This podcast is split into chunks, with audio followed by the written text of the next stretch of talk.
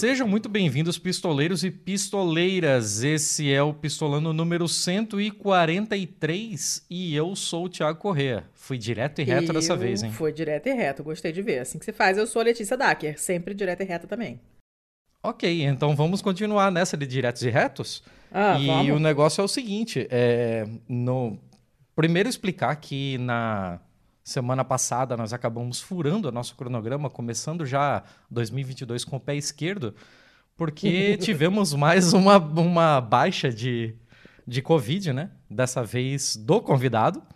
Convidado convidou, né, gente? E aí, pô, vocês têm que dar aquele descontinho pra gente, né? A gente sabe que já estamos aqui quase quatro anos nessa brincadeira. E a gente sabe que janeiro é sempre mais difícil. O pessoal tá em férias, o pessoal tá passando o tempo com a família e tal. E aí vem mais essa camada de dificuldade que foi a Covid. Então, eu sei que dessa vez vocês vão nos perdoar. Vamos tentar que isso não vire uma rotina. A gente quer fazer um 2022 bem mais. Certinho. Eu tava procurando uma palavra mais legal, tipo profícuo, mas eu pensei que se eu tentasse falar profícuo, eu ia acabar falando promíscuo, então não. Olha, não, não precisa, mas se quiser, pode. mas vamos lá então. É, Pistolando 143, o assunto de hoje vem de uma thread que passou pelo nosso Twitter. É, eu não sei pelo seu, dona Letícia, mas no meu Twitter passou por conta da nossa amiga Beatriz Alves. Sim, beijo, Bia. E assim, porra, é, a gente olhou assim e ficamos. Sabe, a gente fica um pouquinho na torcida de tipo, cara, eu quero muito falar desse assunto. Eu não quero falar agora, porque agora deve estar foda. Todo mundo tá lendo esse, esse fio no Twitter e todo mundo deve estar falando sobre. E tomara que nenhum outro podcast chame ele, porque eu ainda quero falar sobre. Mas aí o tempo passou, Covid passou, essa parada toda. E, enfim, chegamos onde estamos. Seja muito bem-vindo, João. Muito obrigado. Eu agradeço esse convite e agradeço a paciência, né, de esperar, porque a gente tentou, acho que, marcar umas três vezes e não deu, né?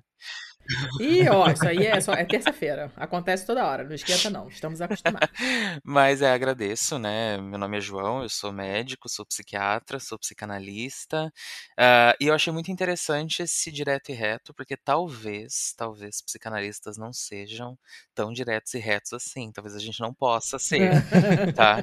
Então eu posso quebrar talvez essa, né, essa coisa e ser um pouco direto e às vezes reto. Tá Mas, João, você é o convidado, você pode tudo, cara. A gente aqui não Inclusive, pode, a gente aqui não pode enrolar. Tá? É, a gente, a gente volta e meia se pega assim, indo nos assuntos muito longe. A gente começa falando um negócio, depois como é que a gente parou aqui mesmo. Isso é bom. Então, mas você pode, você pode. Isso é bom. Caso o promíscuo ele seja o teu ato falho, a gente pode começar dali em outro momento, inclusive, tá?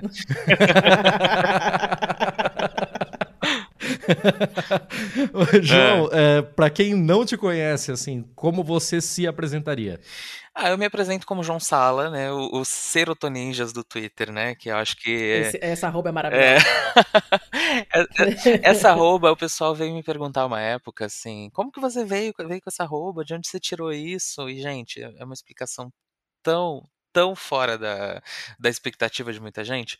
Eu sou um viciado em videogame, gosto muito de videogame. E aí eu tava jogando Persona, que eu, que eu amo de paixão. Ah, muito bom. E eu tava jogando, sei lá, pela terceira, quarta vez seguida, e, e aí tem uma hora que você tem que dar um nome pro teu grupo. E eles são chamados de thieves, né? Então são os ladrões ali, ficam no escuro e Hum. tudo mais. Aí eu pensei, ladrão, ninja, ninja, mas fica tão curto. E aí eu tava fazendo alguma coisa. Falei, serotoninjas. São eles, os serotoninjas. E aí eu botei, e aí ficou também no meu. Na época, né? Tava no começo do Twitter. E aí botei lá no Twitter também. E aí um colega que é médico entrou em contato e falou, por quê? Eu falei, ah, talvez porque a serotonina ela venha rápido e suma rápido em algumas pessoas, como um ninja, então fica, né? Gente, isso Mas é muito isso, bom. então, serotoninjas do Twitter, né? Que aí as pessoas me conhecem por esse, por esse nome. Ah, e Sala, né? Que é o meu sobrenome, então João Sala.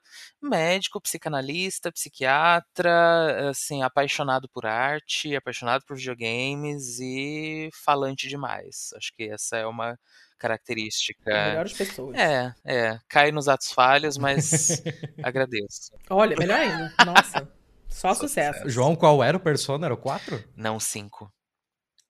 Ah, o 5. O 5 tá parado, me esperando lá em casa. Tô louco pra jogar videogame. Não, tem que jogar. O 4 eu sou apaixonado também, mas uh, se eu não me engano, ele não tem esse momento para você dar um nome pro grupo. Ele simplesmente flui, né? Mas é lindo, o 4 é lindo também. É, é, é assim, é junguiano, né? É outro lado da, da, da moeda. Para mim, eu sou psicanalista, é outra coisa. Mas é, sou apaixonado também. mas é Jung, é Jung puro. Um beijo pros Jungianos, inclusive. É isso. Até tem amigos que são. Seu Thiago, mas Oi. vem cá, aí então esse FIA apareceu por causa da Bia, mas por que que isso, você acha que isso é um assunto que vale um episódio? Então, é, o fio apareceu e assim, ele apareceu para mim por conta da Bia. Eu dei like, eu voltei no outro dia, ele apareceu de novo porque outra pessoa da minha rede tinha dado uhum. like. No outro dia ele apareceu de novo porque outra pessoa da minha rede tinha dado retweet e ele ficou persistente na minha rede. Pelo simples fato de que é um assunto que pegou todo uhum. mundo. Eu acho assim. Eu não conheço ninguém, eu acho, que não tenha experienciado algum burnout. Então, é um, é um assunto que quando você fala sobre, é muito, muito difícil a pessoa não se identificar, né? Mas, João, assim, como apareceu o assunto do burnout para você? Foi durante um burnout? Espero que não. Não, não, na verdade não. É assim, uh, eu sempre gostei muito dessa questão da saúde mental de uma forma preventiva, talvez. Então é difícil a gente falar né, dessa borda da prevenção em saúde mental. Mas eu estava na faculdade de medicina e já fazia parte de, de grupo, né, de psiquiatria, aquela coisa toda. E aí surgiu a, o trabalho de conclusão de curso. E a gente fazia parte de uma frente uh, de saúde mental universitária que existiu uh, ali em 2016, 2017 por ali, sobre alguns alunos, principalmente da Faculdade de Medicina da USP, que estavam uh, denunciando, vamos dizer, estresse e por não serem ouvidos e coisa assim.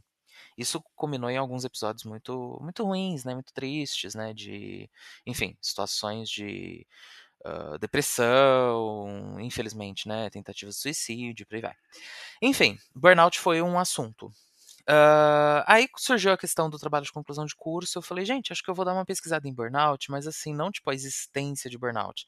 Porque é isso, né? Se a gente for falar sobre se tem ou não, a gente sabe que muita gente acaba passando por um período aí de muito estresse relacionado ao trabalho ou estudo. Mas eu queria meio que pegar uma coisa de fator de risco, fator de proteção, se a gente consegue fugir disso mais hum. ou não. Entrei em contato com uma colega que é uma orientadora e aí a gente começou a pesquisar. Aí eu entrei de cabeça no mundo, entendeu? Comecei a pesquisar burnout e até hoje eu gosto de ler sobre isso e fazer todas as críticas e receber todas as críticas possíveis, porque é muito interessante, gente. Cutuca que é uma loucura esse assunto. João, mas assim, é, o que exatamente caracteriza um burnout? Como é que a gente diferencia alguém que está experienciando um evento de burnout de qualquer situação de estresse um pouco mais uhum, forte? Uhum. Burnout. Até porque, uh... não, assim, ah, rapidinho, é, é, é uma pergunta interessante, até porque a gente tem como eu tinha comentado com você no Twitter, os nossos grupos de amigos, de seguidores, tá todo mundo fudido da cabeça. É claro. Mas a gente já, já ouviu mais de uma vez a pessoa falar assim, cara, eu acho que eu tive, mas eu não tenho certeza. É. Uhum. Como é possível a gente ficar em dúvida, assim? O que, o que, que, o que, que deixa a gente em dúvida e o que que é, fecha o diagnóstico, digamos assim, né? Não, você teve burnout mesmo, meu filho. Uhum. É isso uhum. aí, tem nome e, e, e, é isso. É, dá pra gente tentar fazer um paralelo com essa questão de hoje em dia as pessoas entenderem o lugar de uma depressão e o lugar de uma tristeza, né? Uhum. Então, putz, eu fiquei muito triste, acabou comigo, foi um período muito ruim. Ou eu estava deprimido e eu estava incapacitado, não saía da cama, tive que procurar ajuda de várias maneiras porque era maior do que eu. E, enfim, burnout é uma síndrome de estresse crônico, né? Ele não é circunscrito, vamos dizer assim, num período curto a gente tem aí uh, uma cronicidade da questão, então a pessoa está uh, estressada por muito tempo, começa por aí.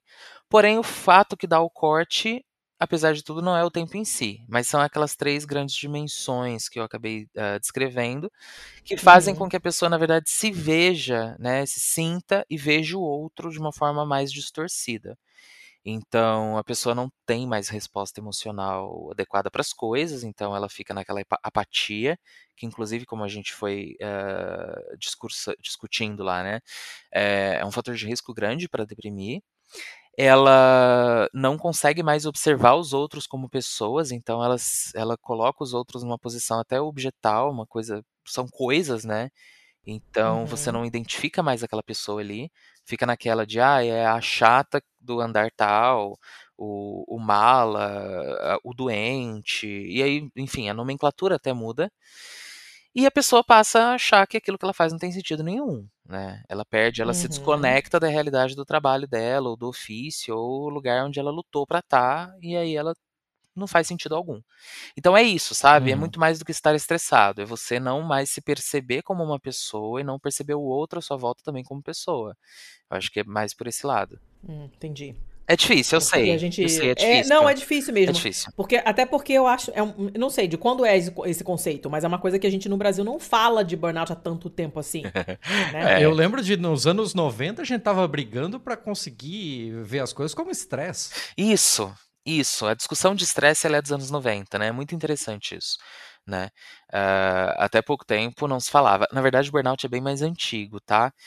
É, uhum. Quando a gente uhum. teve aí na década de 70, 80, o Freudenberg fazendo os, os, as avaliações dele, se não me engano foi isso, foi. Mas a gente tem assim como o burnout cunhado, como aquela coisa assim uh, conhecida mundialmente. Falou burnout, você hum. fala da mesma coisa. É, década de 80. Foi 1986. Então ele existe desde a década de 80. Uh, uh, agora, no Brasil, realmente é uma coisa muito desconhecida. Eu acho que por não ter o lugar de doença. E eu não acho isso uma coisa tão necessária para se falar sobre adoecimento. Não sei se faz sentido o que eu tô falando. Faz, faz.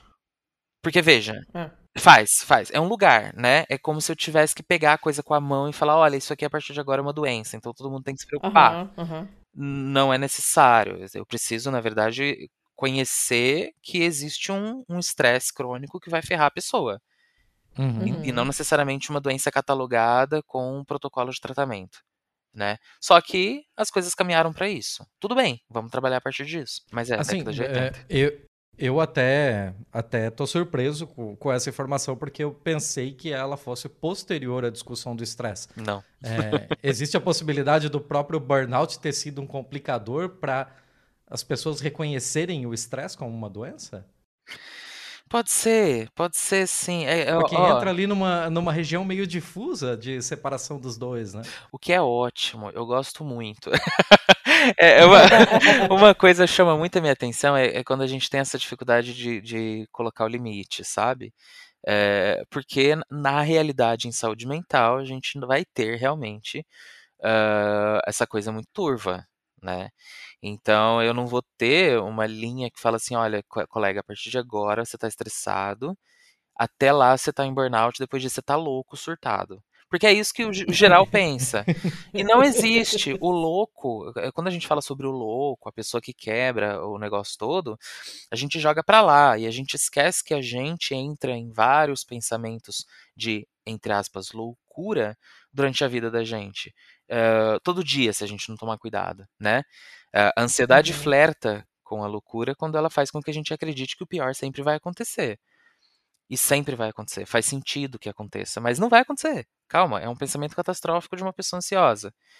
Então, enfim, voltando nessa questão da, da, da, da turvação, né, de ser difícil, existe muita resistência quando a gente fala que uh, a pessoa está estressada a ponto de se comportar de uma maneira adoecida.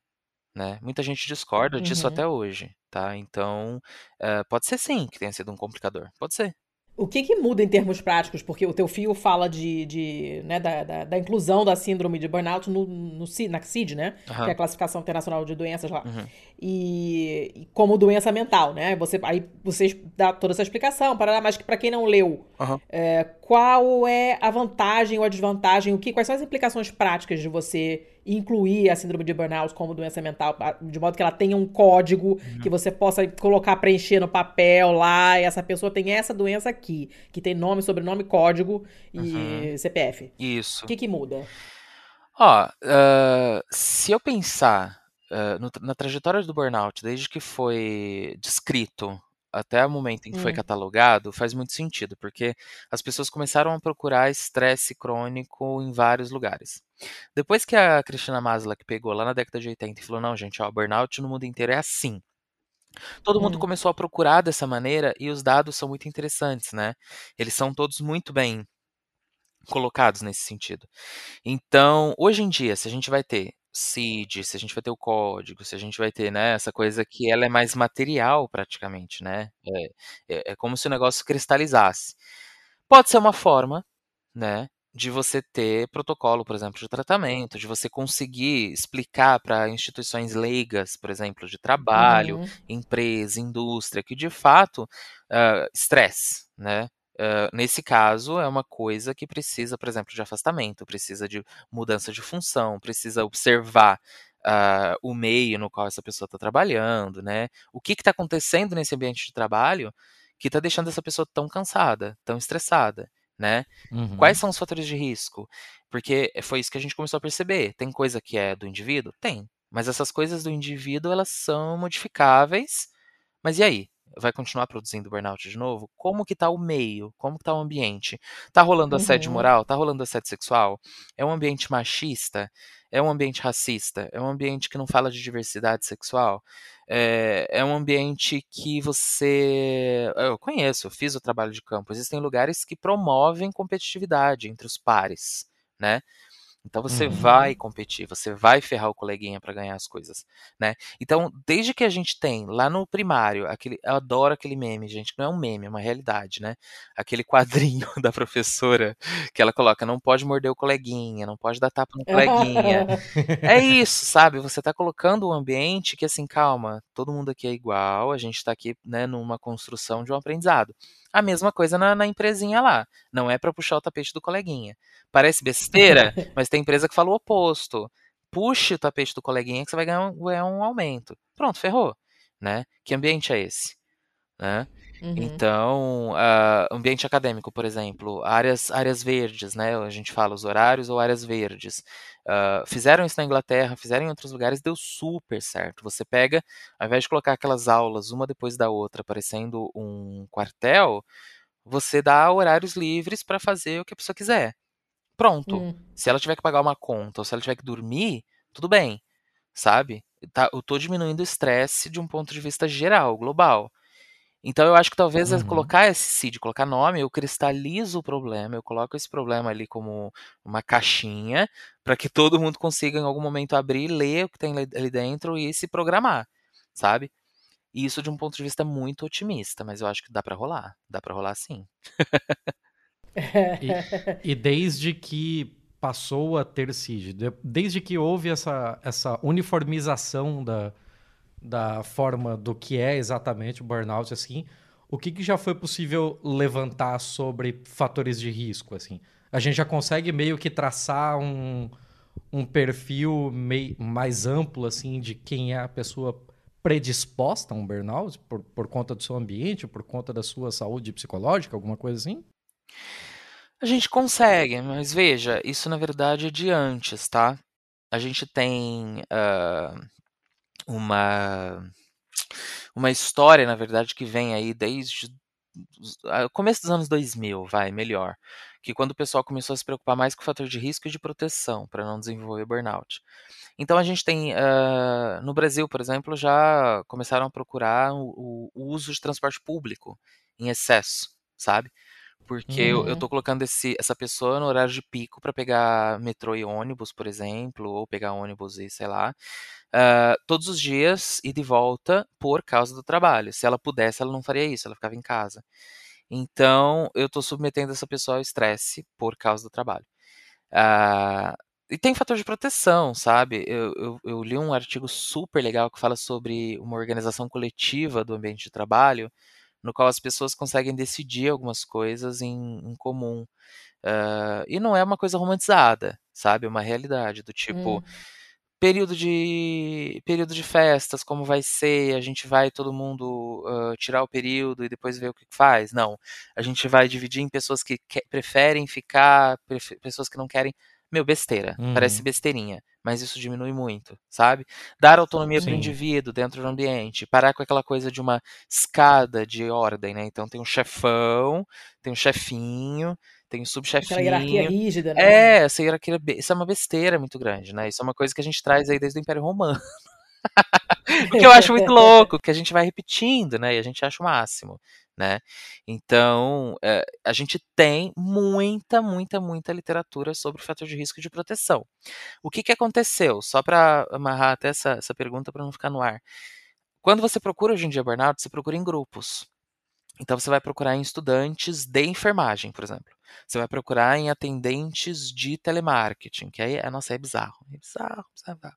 Você vai procurar em. Nossa, é punk. Você vai procurar em uh, pessoas que trabalham em balcão de loja e varia. E aí você começa a ver os, os, determinantes, entendeu? Vai ter um geralzão, que é óbvio. Se você colocar carga horária muito grande, coisa assim, né? Ficar muito tempo em pé, uma empresa que não deixa o cara usar o banheiro, sabe? Essas coisas vão acontecer. Hum.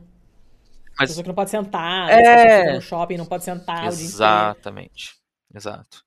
Então, é, eu atendia, eu atendia profissional de telemarketing que estava gestante e pedia para mim, sabe?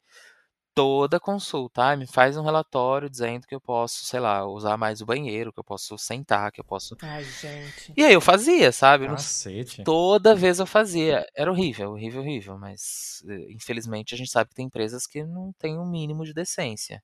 Então a gente tem que trabalhar nesse lado também. Uhum. O, eu tava. Eu, quando eu te convidei e tal, né, e pra, pra, pra gente gravar, né? Eu falei que eu tava super pilhada e tal, porque eu tava acabando de ler é, um livro do Mark Fisher, que é o Realismo Capitalista, que estou lendo porque Dimitra Vulcana insistiu terrivelmente, está pentelhando, tem mais de um ano para ler esse livro, e aí eu finalmente li.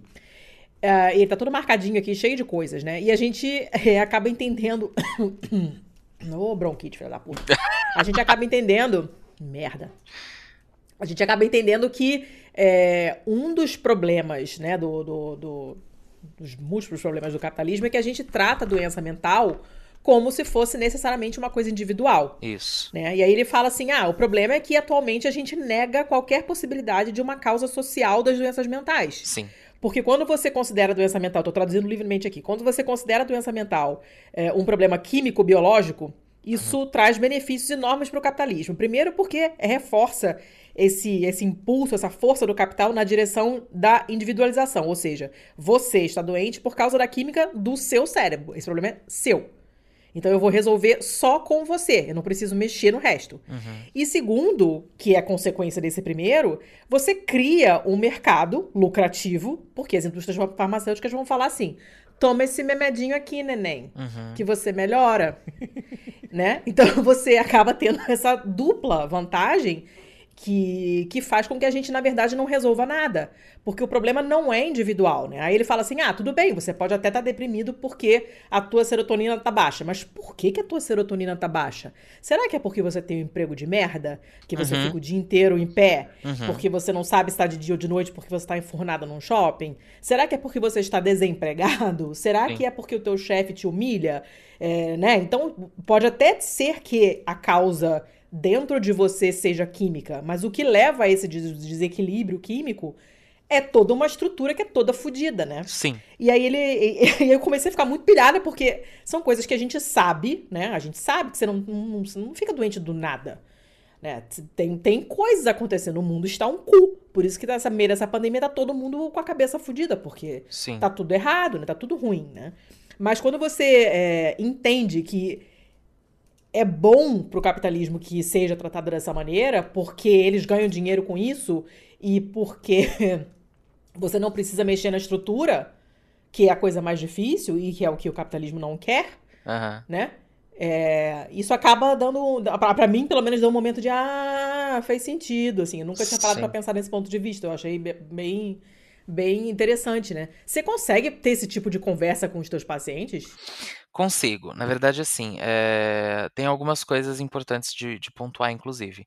Hum. Ah, essa é uma linha que eu, eu penso dessa maneira também, tá? Eu acho que eu não consigo trazer esse pensamento para a realidade de que a saúde mental é praticamente uma neurologia.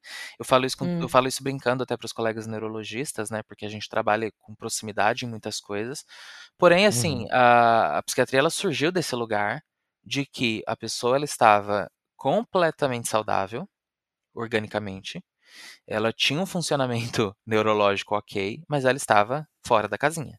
Essa é a realidade hum. de 1890 para trás. Então, se a gente vê esse indivíduo no final do século XIX, uma mulher jovem, adulta, pleníssima, sem nenhuma doença em tratamento, tendo um surto, uma, uh, querendo quebrar tudo e gritando, o que está acontecendo? Foi a partir hum. daí, desse lugar, que começaram a ouvir essas mulheres, e, e, foi isso mesmo, foi com mulheres, né? Começaram a ouvir essas mulheres e falaram assim: gente, tem alguma coisa aí dentro, tem alguma coisa não material, tem alguma coisa do mental, né? Que tá falando de alguma forma. Essa é a história da psiquiatria. A gente pode falar que hoje em dia a psiquiatria ela, ela avançou em outras maneiras em relação às neurociências. Eu concordo, eu trabalho com isso, eu prescrevo medicamento. Só que a questão é, eu eu surgi na existência, na história da humanidade, ouvindo o sintoma psíquico e entendendo que esse sintoma vem de uma história, vem de um lugar, vem de uma insatisfação, vem de uma angústia. Tá, e agora eu vou jogar tudo isso fora e vou focar no remédio que estabiliza a quantidade de neurotransmissor. Aliás, vou te falar, essa coisa da quantidade, ausência, presença de neurotransmissor é algo que até quem é mais uh, neuro, mais bio, biológico, assim, também acha que está muito inválido, né? Tem uma questão também de quem é deprimido... Tem, tem toda a treta dos antidepressivos, se realmente funcionam ou se não funcionam, né? Então... Isso, tem uma questão de que a gente está mais inflamado quando está deprimido, o corpo dói mais, tem uma série de coisas, isso é verdade, tá? Porém, a, hum. a, a, a tônica aqui, o negócio é sofrimento humano, ele depende de uma avaliação humana. Então eu vou pegar esse indivíduo e vou entender onde ele está, por que ele está, quem ele é, por que que está sentindo desprazer. Vamos lá, serotonina, tá, tá baixa. Por que, que você está sentindo desprazer? O que, que não está te, dando prazer? Qual é a queixa? Qual é a história? Ouvir, né? Então, uh, é completamente oposto a esse pensamento de que é só remédio e acabou, né? Uhum. E aí eu acho irônico, porque quando a gente vai falar de burnout, a gente vai falar de meio, a gente vai falar de processo de trabalho, a gente vai falar de contratação, de você ter carteira assinada ou não, de você ter horário de descanso ou não. Opa, né?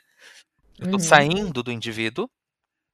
E se eu sou obrigado a sair do indivíduo para ver isso aí, eu já comecei a cutucar né? Uhum.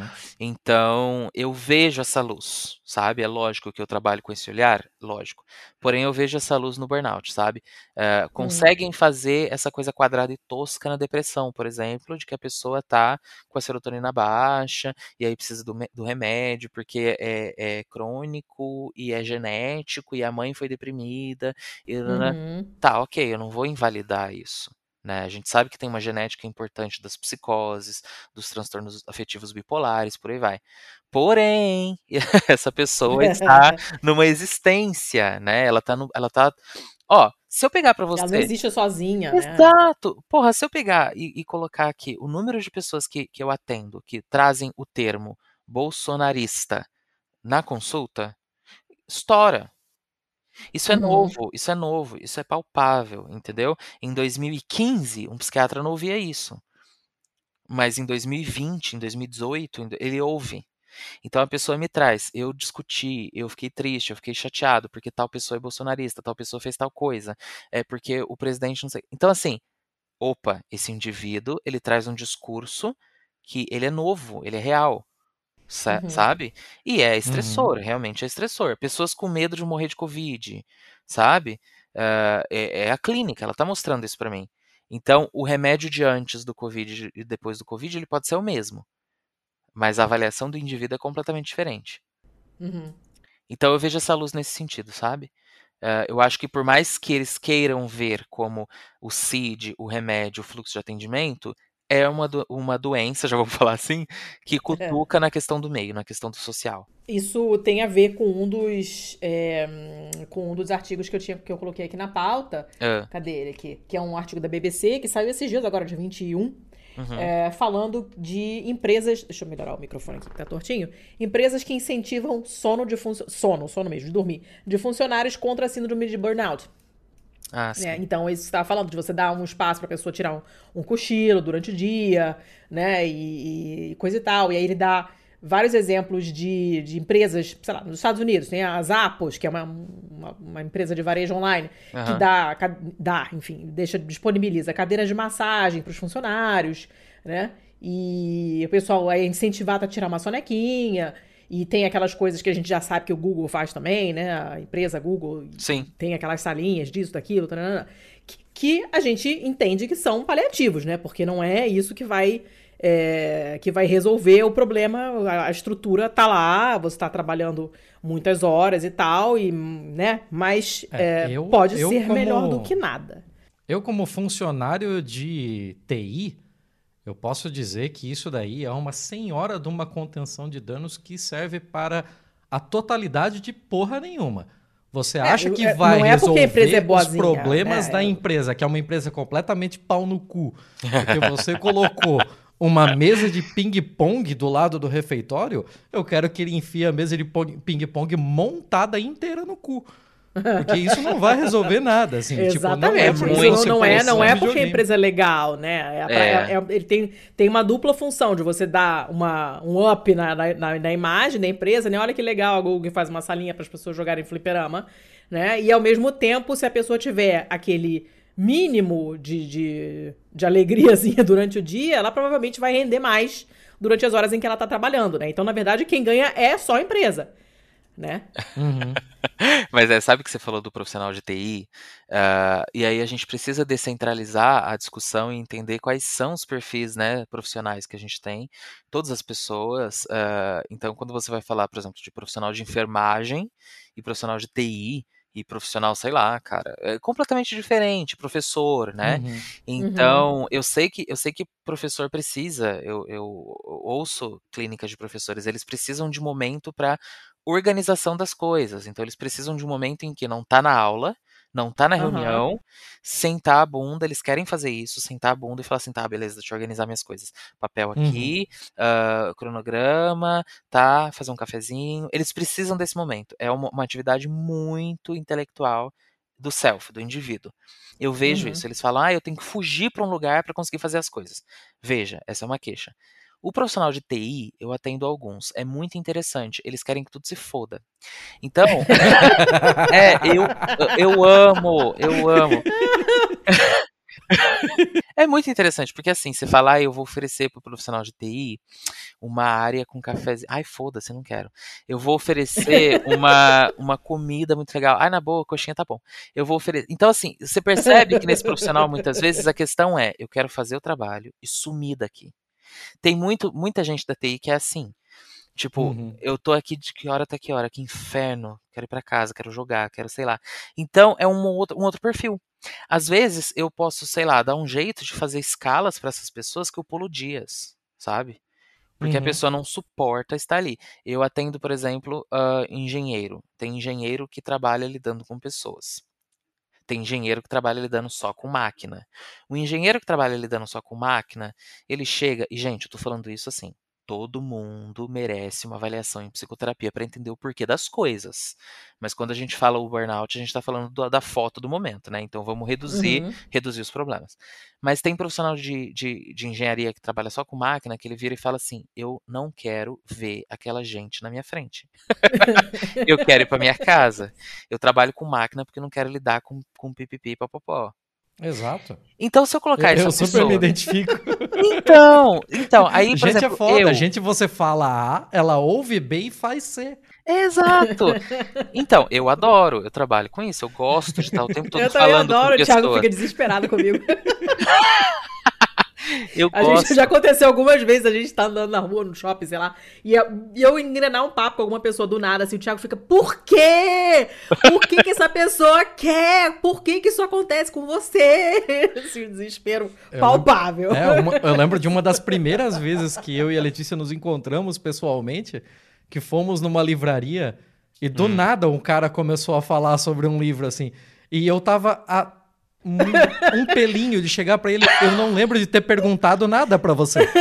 E a Letícia Chato. tava olhando com o, O olho papo tava brilhando. ótimo, assim. o cara tava falando de quadrinhos que eu tava Amo. olhando. Foi ótimo, foi super legal. Eu amo, eu amo. Mas ele ficou Nossa. muito bolado. O Thiago, ele é um cara de TI, definitivamente. Ele é um engenheiro que fala com as máquinas. Exato, sim. Aí, aí eu lembro que esse cara é, é, tinham colocado ele, tipo, a gente vai te promover. Ele, puxa, obrigado, tal, preciso de grana. E colocaram.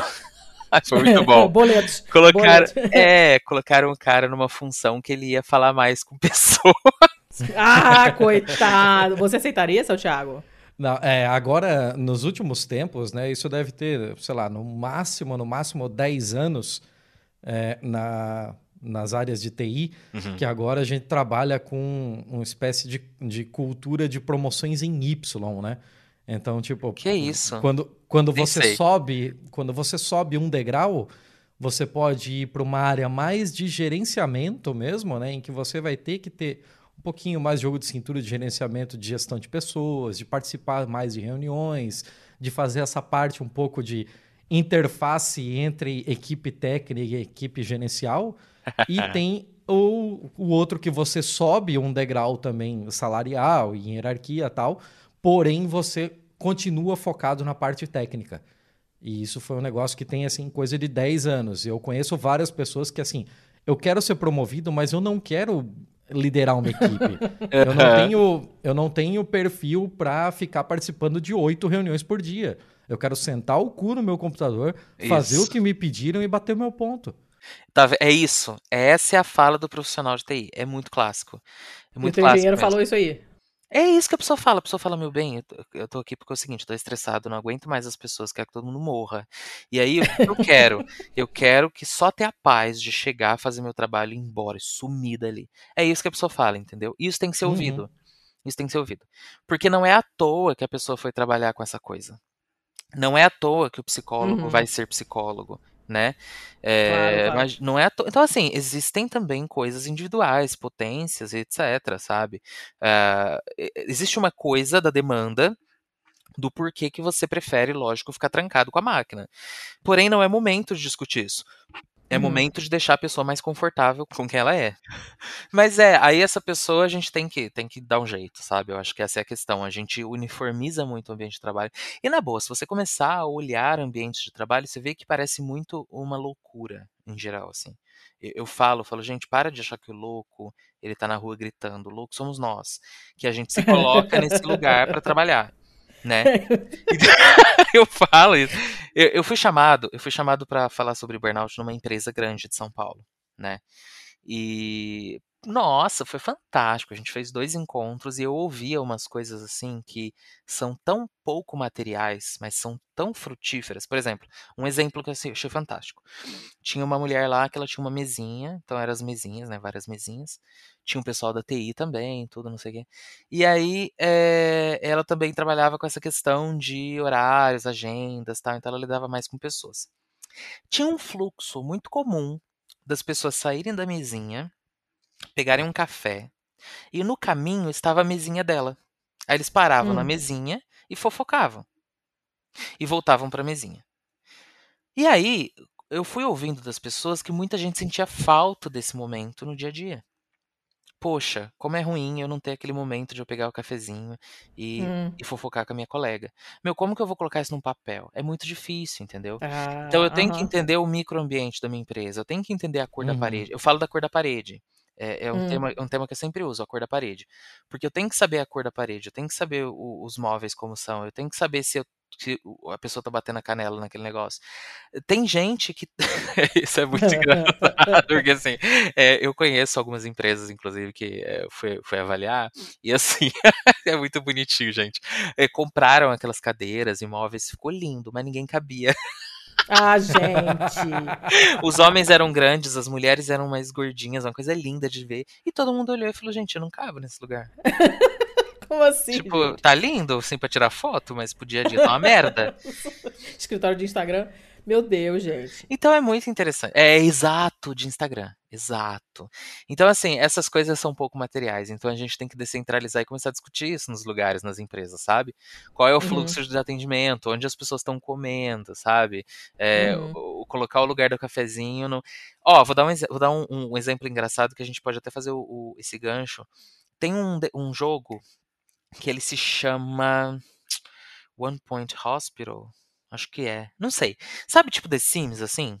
Hum. Uhum. E tem um que é de, de criar hospitais. Você já viu? Eu já Ah, ouvi eu- falar o Thiago desse. aqui é o dos joguinhos. eu- É o da Paradox. Eu acho que é. Que ele, ele é meio. Ele é meio. é, o, o desenho dele, o design dele é meio comic, assim. É, Two Point Hospital, eu acho. Two Point Hospital. Enfim, ok. Você vai criar seu hospital do zero. É isso mesmo, Two Point Hospital. Tem no Esse Switch, mesmo. tem no PC, tem no Play 4. Então. Esse negócio é muito legal. É, o pessoal lá de fora começou a fazer umas brincadeiras assim, tipo, vamos criar o pior hospital possível. Ai, meu Deus. Vamos, é, vamos, vamos criar um... Ah, eu adorava. Vamos criar um hospital merda. Um hospital assim que tem uns fluxos bosta. Que tipo assim, a pessoa vai ficar esperando o exame na frente do banheiro, fedido. tipo. e aí, não, vocês estão rindo? Os, os hospitais pareciam os nossos, do SUS. Ah, meu Deus. Sim, e aí assim, ai, João, você tá falando mal do SUS? Imagina, adoro, cara. Não. Eu adoro, sou apaixonado. A gente, A quer, a gente questão quer é- melhorar o SUS. Não, a gente quer melhorar, mas a gente quer entender que a- as pessoas que, que fizeram um espaço físico, elas não estavam pensando no- na pessoa, né? Então a gente tem uma série de coisas, sabe? Onde ficam os leitos, a posição do leito. Tem, tem uma coisa assim super é, é, é, quase gráfica, que era a questão do leito ginecológico. E eles. Ah, nossa. gente, foi muito bom. gente. Eles colocaram a mesa de exame ginecológico num lugar que a mulher ficava deitada e tinha um, uma, uma coluna. E a coluna, de- atrás da coluna era a porta. Então, dependendo da posição que você ficava, você não olhava, né, a porta. Então, você imagina que situação desconfortável, que você não sabe, a coluna não deixa você ver a porta. Será que alguém está abrindo a porta? Ai, meu Deus. Ah, Percebeu? Então, assim, é, Aham. a gente, quando, quando a gente começa a ver essas- esses pequenos detalhes, Não para mais. não para mais, a gente pistola, como diz o nome aqui do negócio. A gente fica Exato. pistolando. Porque a gente precisa olhar essas coisas, a gente precisa olhar o ambiente. Então, poucas coisas são tão cristalizadas, são tão materiais, então é lógico, né? A gente vai falar de grana, salário, auxílio, de tá doente, beleza, tá doente, ou tá doente, vai ter que provar pra mim numa via sacra que você tá doente, sabe? Muita empresa faz isso, humilha a pessoa até conseguir um atestado. Enfim, eh, e as coisas que não são materiais. Então, é, é- que seja um debate mais às claras, que as pessoas ouçam mais que isso existe, sabe? Eu acho que é por aí. Porque se as pessoas ouvem, elas vão, elas vão brigar mais. Assim como as pessoas ouvem sobre, ah, sei lá, TDAH hoje em dia e Uhum. vão procurar. Será que eu tenho TDAH? Gente, não tem problema perguntar. Né? A gente tá aqui para isso, a gente tá aqui para ouvir e Uhum. falar, olha, tem uma, uma avaliação. Será que eu tenho burnout? Será que minha empresa é uma merda? Talvez seja. Entendeu? É isso. É provável que seja, inclusive. É provável que seja. Por motivo de empresa. né? É provável que seja, exato.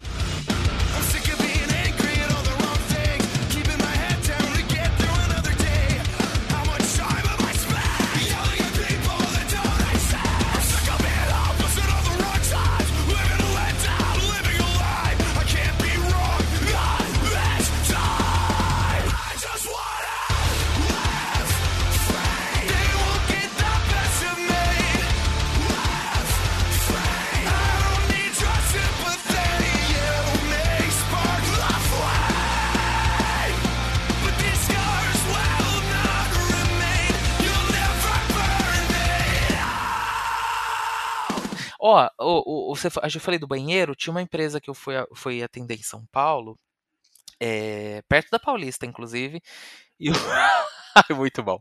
E uma mulher sentou e falou assim pra mim, então, ó, é, você sabe que o banheiro não tem ventilação, né? Ah, meu Deus. Aí eu falei, não, gata, não sei, não sei, eu não sei ainda, né?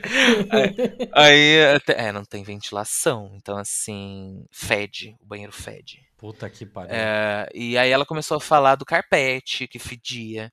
E só que a empresa era uma empresa chiquérésima e realmente era uma puta empresa internacional, sabe? Que Hum, hum. e aí, e aí ela começou a falar das, de coisas assim que piorou rinite, piorou e não só dela, mas de uma galera. Então isso adoece, Uhum. sabe? Isso adoece. Ninguém quer Sim. ficar sentindo fedor de, de bosta dos outros, sabe? Ah, eu tive, eu tive um, um ex-amigo, tenho, tenho um ex-amigo, né? Porque Ex-amigo é ótimo. É porque, eu vou te explicar, é porque eu sou formada em medicina, mas eu nunca exerci, então eu sou médica não praticante.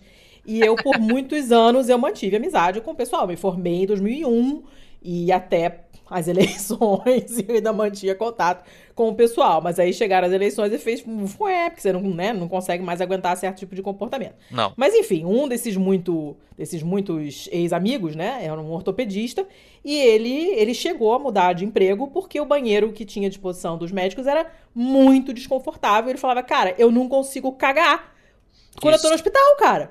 Não tem bidê, a porta não fecha direito, o negócio não tem janela, não tem ventilação. Eu não vou ficar num lugar que eu não posso cagar, porque ele ficava, dava plantão, ficava, sei lá, 24 horas lá, né? Em algum momento você vai ter que fazer cocô, e ele não podia, ele falou, vou mandar todo mundo tomar no cu e vou embora. E ele foi, saiu do hospital, foi pra outro lugar. Sim. E fez ele muito bem, porque o lugar que você não pode fazer cocô é muito triste. É, ele, tá certo. É, o, que mais, o que mais tem ah, em hospital é a cultura do banheiro unissex, né? Que é um absurdo, absurdo, absurdo, né? Mas o que eu falo unissex, eu falo assim, não é nem questão de sexo. É a questão de ser um banheiro, uma privada para todas as pessoas. Gente, para, sabe? Dividam ambientes, dividam lugares, dividam, né? Dividam banheiros por aí, né? Porque. E olha só, olha só, se, se a gente não buzinar, olha onde a gente cai. Sabe? A gente cai na, Uhum. discussão, na discussão que as pessoas precisam de lugar para cagar. Que é o mínimo, Eu- né? Não, não, era, não era pra É. ter que discutir isso. É, eu, eu Isso entendo. era pra ser um não problema, né? Era pra ser um É. problema. Exato, mas ó, tem, tem um monte de tem um monte de gente, de empresa, de gente que chega aí com esses pensamentos de ai, vamos, vamos fiscalizar a ida ao banheiro, sabe?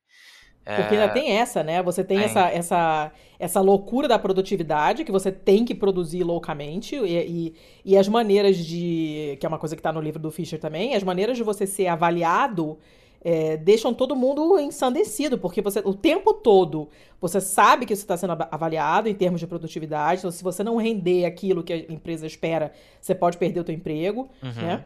E, e isso é um fator de estresse também enorme. Porque você saber que não é, não é só. Além do estresse de você pegar o transporte público e lá sair do conforto do seu lar, tirar seu pijama, né? Pegar aquele calor do cacete no metrô, não sei o que lá, Aham. e vai lá pro trabalho, teu chefe é chato pra caramba, teu trabalho é um porre, tua colega de trabalho tem bafo, né? O banheiro não tem ventilação, o carpete fede, não sei o que. E além de tudo isso, você ainda sabe que se você não render o que a, que a empresa espera que você renda, você pode perder teu emprego. Você sabe que está sendo avaliado o tempo todo, que se você for jogar paciência 10 minutos na hora do almoço, teu chefe vai vir encher o teu saco. Sim. E isso, então, é um fator adicional de estresse, né? Vai, vai acumulando. Aí o burnout vem, ó, uh, né, no seu ouvidinho, né? Igual aquele meme do diabo, o negócio ventiladinho, ó. É, não Sabe o que você dá. foi Como é que falando? você aguenta um, como é que você aguenta um negócio desse? Sabe que você foi falando, eu fui, fui lembrando. Ai, ai. Eu fui lembrando que ainda no meio desse circo, né, dessa merda, ainda tem o coach que vai lá de vez em quando fazer as, uh, fazer as- fazer as pessoas Thiago ficarem adora. rugindo, rugindo, Aham. gritando. Eu fico, caralho, sabe? Depois, depois o louco. Depois o louco tá no CAPS, gente. O louco somos nós, que a gente pega uma empresa, as pessoas, os trabalhadores e faz ficar ru- rugindo. Não? Você paga uma pessoa pra isso, cara. É surreal. E paga surreal. bastante, viu? Paga bastante. Pra um cara, Cara, ficar fazendo você de otário. É, pra você ficar gritando, urrando. Mas por que, que o Thiago gosta? O que aconteceu? Ele fica puto. Eu, eu tenho um ódio mortal desse tipo de gente. É, quer dizer, eu, eu tenho até dificuldade em admitir coach como gente. Eu tenho. Eu, eu Sim, preciso- um- a gente, uma coisa que se repete nos nossos grupos lá de apoiadores é que coach nem a gente. Isso é um ponto pacífico. assim, Mas é verdade? É. né? é Eu verdade. queria uma camiseta, inclusive, disso. Não, a pessoa, Acho que venderia bastante. pessoa É foda. completamente, uma pessoa completamente mecânica, né? Não, não dá, cara. Você tá, Ah, falando, você tá falando com um robô, né?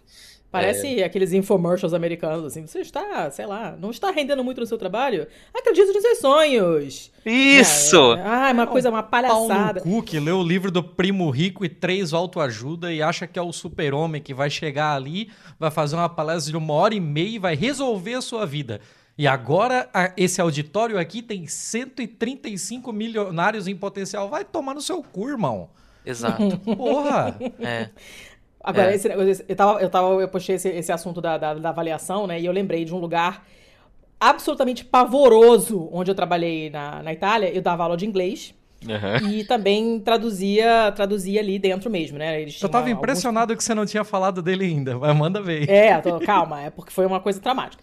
E aí, é, era um lugar, era, não, João, era um lugar pavoroso. Eu vi gente assinar contrato a tempo indeterminado num dia e no dia seguinte se demitir.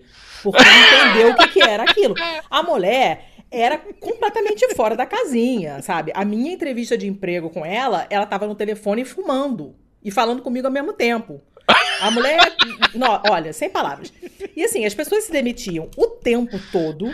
Ela dava festa pra comemorar quando as pessoas iam embora. Você imagina que clima maravilhoso que ela criava no ambiente, né? Mas assim, Sim. dava festa de encomendar salgadinho. Nesse nível. Nesse nível. E aí teve um período longo em que eu fiquei sozinha, porque ninguém aguentava ficar lá. Então a única professora que tinha sobrado era eu. Nem secretária tinha mais. Então era eu que abria a porta, eu que fazia a matrícula, era tudo eu. E é, tinha um período em que eu dava. Eu cheguei a dar 10 horas de aula por dia. Era um período em que eu chegava em casa chorando de cansaço. É, eu acho que eu burnoutei bonito, assim, porque eu, eu realmente estava, assim, totalmente surtada. E eu me lembro que teve um período em que ela ia lá me vigiar. Então eu tava dando aula. Aí ela abria a porta. Ai, desculpa, não sabia que você tava aqui. Só tinha eu no andar. Não sabia que estava aqui. Eu não sabia que você tava aqui. Aí ela passava do lado de fora pela janela, ficava olhando. Os alunos assim, o que que tá acontecendo? Quem é essa maluca? O que que ela tá fazendo? Ah, minha chefe. Tua chefe? Ela fica te vigiando. Aham. Né? Então, cara, isso me irritava de uma maneira. E não, não era nem uma questão de ficar é, apreensiva. Tipo, ah, ela vai me pegar lendo a Wikipédia em vez de traduzir, que era uma coisa que eu fazia bastante. É, e, e vai me- mandar embora, né? Mas, cara, tipo, se eu tô em horário de aula, só tem eu aqui, o que caralhos ela vem bater na minha porta e encher meu saco? Os alunos ficavam de boca aberta, isso me deixava muito, muito irritada. Então, certamente foi um fator que, que, que me estressou terrivelmente na época. Eu fiquei, assim, bem zoada mesmo. É, foi uma época em que a psoríase estava a mil, porque será, né? E, e a galera saiu de lá toda doente. Cada um que saía, saía com uma doença. Um saiu com hérnia, um saiu com gastrite, o outro com dor na cervical. Todo mundo que saiu de lá saiu doente. E o pessoal detestava tanto ela que quando é, uma outra pessoa entrou com uma ação, uma class action contra ela é, de, por mobbing, porque ela criava esse climão Sei. propositalmente na empresa e tal, ela odiava roxo. E aí, quando a gente foi pra audiência, todo mundo foi de roxo. Era assim, a gente. Nossa, a gente queria muito que ela morresse. Era uma coisa horrorosa. Eu E me recusava a sair de lá enquanto ela não perdesse cada aluno, cada cliente. Cara, olha, foi- cada foi um- foi um período bem tenso. Dá um dinheiro. E isso que você tá falando das coisas que, que, que não são materiais e tal, né? Ela, por exemplo, era uma casa, era pra ser um trabalho muito legal, porque era uma casa linda, um riacho passando atrás, com uma trilha pra você fazer caminhada, tinha uma varanda enorme, dava pra você fazer um almoço ali, sabe? Podia ser uma coisa super legal. Uma equipe jovem, gente de vários países, tinha tradutor de alemão, de espanhol, de um caralho a quatro. Era pra ser super legal. E a mulher transformava aquilo no inferno. A casa tinha uma cozinha grande e a gente levava a comida, a gente queria esquentar a comida na hora do almoço. Só que ela se trancava na cozinha pra ficar fofocando. E a Nossa. gente não podia comer, tinha que comer comida gelada, sabe? Então era uma série de coisas. Era gritando o tempo inteiro, ela xingava todo mundo, ela com cigarro aceso o tempo todo dentro da casa, né? Você trabalhando lá, dando aula, falando do lado, aquele cheiro de cigarro entrando por baixo da porta, né? Ela atendia o telefone e ficava passeando pela escola falando no telefone, irritando todo mundo que estava trabalhando. Um negócio que é difícil de você, de você explicar. Você não, é, né? Diferente de você falar é um banheiro que não tem ventilação, né? É uma Sim. mulher que fica circulando com cigarro aceso do teu lado, né? E batendo na porta e fingindo que não sabia que você estava ali, pra te vigiar, pra ver se você estava de fato trabalhando ou fazendo sei lá o quê. Uma sala que tinha três janelas em três lados. O que será? Tava transando com o aluno? Não sei. O que, que ela achava que estava acontecendo. Mas é um, um, um lugar que criava esse nível de estresse tão grande que as pessoas que eram contratadas num dia e se demitiam no dia seguinte. Sim. É uma entendo. coisa louca, né? E hoje, quando eu olho esse período, eu entendo que é muito provável mesmo que eu tenha tido um burnout assim bonito. Porque aconteceu de eu chegar em casa e encostar a cabeça no volante assim, começar a chorar de exaustão e de desejo de morte daquele bando de gente horrível. Sim. Que não é uma sensação legal, né? Você querer que outra pessoa morra é péssimo, não é legal. Mas era o que, o que todos nós desejávamos. A gente se encontrava só pra falar mal dela. A gente, vamos jantar? Vamos. Era a noite inteira falando mal da maluca lá. Ninguém Caramba. aguentava, né? É. É. foda. E esses ambientes que hoje a gente definiria como tóxicos, mas eu não gosto dessa palavra. É, era, um- era um negócio horrível e, e todo mundo, as pessoas adoeciam de verdade, né? Adoeciam mesmo. Eu falo que a minha psoríase tem nome e sobrenome, que é o nome e sobrenome dela. Porque Uhum. foi bem na época que o negócio explodiu, né? Eu tinha crises semanais de enxaqueca. As pessoas tinham que me arrastar pra farmácia pra eu tomar injeção. Ou então eu dava injeção na minha própria bunda, porque meu marido desmaia. Se eu falar, se você falar agulha, ele cai duro no chão. Então eu dava injeção na minha própria bunda, de Voltaren, porque eu não conseguia abrir o olho. Né? E todo mundo que trabalhava lá ficava doente, era um ambiente péssimo, né? E era uma casa linda, num lugar legal, você não pegava trânsito, não tinha estacionamento, a parte material era toda lindíssima. Mas todo o resto não funcionava, né? E aí você chega no, no teu limite, você não aguenta mais. E aí o pessoal saía. A sorte é que a gente tinha a sorte de ter pra onde ir depois, a gente conseguia arrumar outras coisas. Mas quando você não tem alter- alternativa e você depende daquilo pra pagar teus boletos e comer, o que, que você faz, né? Então, como é que a gente consegue, de alguma forma, é, tentar melhorar isso? Já que a gente não consegue mexer no sistema de uma maneira, da maneira incisiva que a gente gostaria, né? Então, como é que a gente Aham. consegue chegar na estrutura de alguma forma? Eu acho que uma forma de chegar na estrutura, né? Isso, isso é uma pergunta muito boa. Ah, primeiro, dando possibilidade para que as pessoas falem, né, dos problemas. Então, a gente tem um exemplo muito legal ah, na, no hospital ah, das clínicas, lá na, da, da USP, né? Que lá não tinha ouvidoria. Né? E Hum. foi, foi instituída a ouvidoria e mudou muito, muito, muito, muito, assim. É, mudou a história do serviço. Ouvidoria, assim, Olha. de aluno, de... É verdade, é verdade. Assim, ah, sobre assédio sexual, assédio moral, sobre estresse no ambiente de trabalho. A gente garante ah, o anonimato, por exemplo, né? É, Hum. Até porque é, um, é quase um triplo cego, porque a ouvidoria passou a ser um- uma instituição so- sozinha, né? Seca. Uhum. Então, ah, não, não bebia da fonte da instituição, não tinha toda aquela coisa. E aí as pessoas falavam os problemas, né, que aconteciam e assim começavam a ter denúncias, né. Eh, eu tive um caso muito próximo de ouvidoria que foi possível denunciar assédio sexual de, de um professor, né.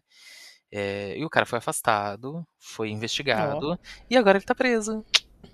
Então, é, não, muito bom. Às vezes, às vezes, nem sempre feijoada, às vezes coisas acontecem. É, às, às vezes, tu- às vezes tudo Ah. acontece, tudo acontece. Então, assim, é muito bom, assim. Quando, quando eu vi, foi, foi muito legal, porque eu recebi... Ai, gente, eu recebi o negócio da prisão do cara, sabe? Eu recebi em off, assim. Aí, do nada, sabe? Ah, mas quando é assim é pra abrir champanhe, gente. Não, porque- não dá, sabe? Porque era bizarro, assim, era bizarro, bizarro, bizarro. De tirar foto da mulher, sabe? Tirar foto de Ah, meu mulher. Deus. É, aquela coisa bem tipo metrô, assim. Aham. E caralho. é horrível, horrível, assim, assédio sexual, assim, na cara dura. E aí, assim, o cara ef- efetivamente foi preso. E aí a gente viu isso e falou, nossa, cara, acho que acho que rolou, sabe? Tipo, acho que agora Uhum. sim, agora vai, sabe? Então Uhum. as pessoas têm que ter plataformas e formas de falar, porque quando elas conseguem falar e expor isso, é, o negócio rola, sabe? A Hum. gente, a gente menospreza, de certa forma, a potência que as pessoas têm de denunciar as questões. A, a gente vai falar, a gente pode falar, a gente pode denunciar e entender o que está acontecendo no micro até o macro, desde que as Uhum. pessoas possam falar, porque não adianta, se eu estiver numa empresa que você é o subordinado, você tem 350 chefes, e esses 350 todos têm o poder de te mandar embora, ah, cara, você não vai falar nada, sabe? Uhum. Agora, se eu tenho ah, portal de denúncia, se eu tenho ouvidoria, se eu tenho ah, amizade entre os pares, se o negócio é horizontal, eu consigo falar com a minha chefia imediata, né? Porque às vezes precisa dessa figura, eu entendo. Uhum. Aí é outra coisa. Então, é, para dar essa esperança, eu acho que o micro tem que funcionar muito bem, né? A gente precisa humanizar mesmo tanto as empresas quanto os currículos. E quando eu falo de currículos, tem que começar desde as faculdades, sabe? Entender que o ambiente de estudo, de aprendizado, é também um ambiente de amadurecimento mental, no qual eu preciso falar, ensinar que as pessoas falem sobre os seus problemas. Né?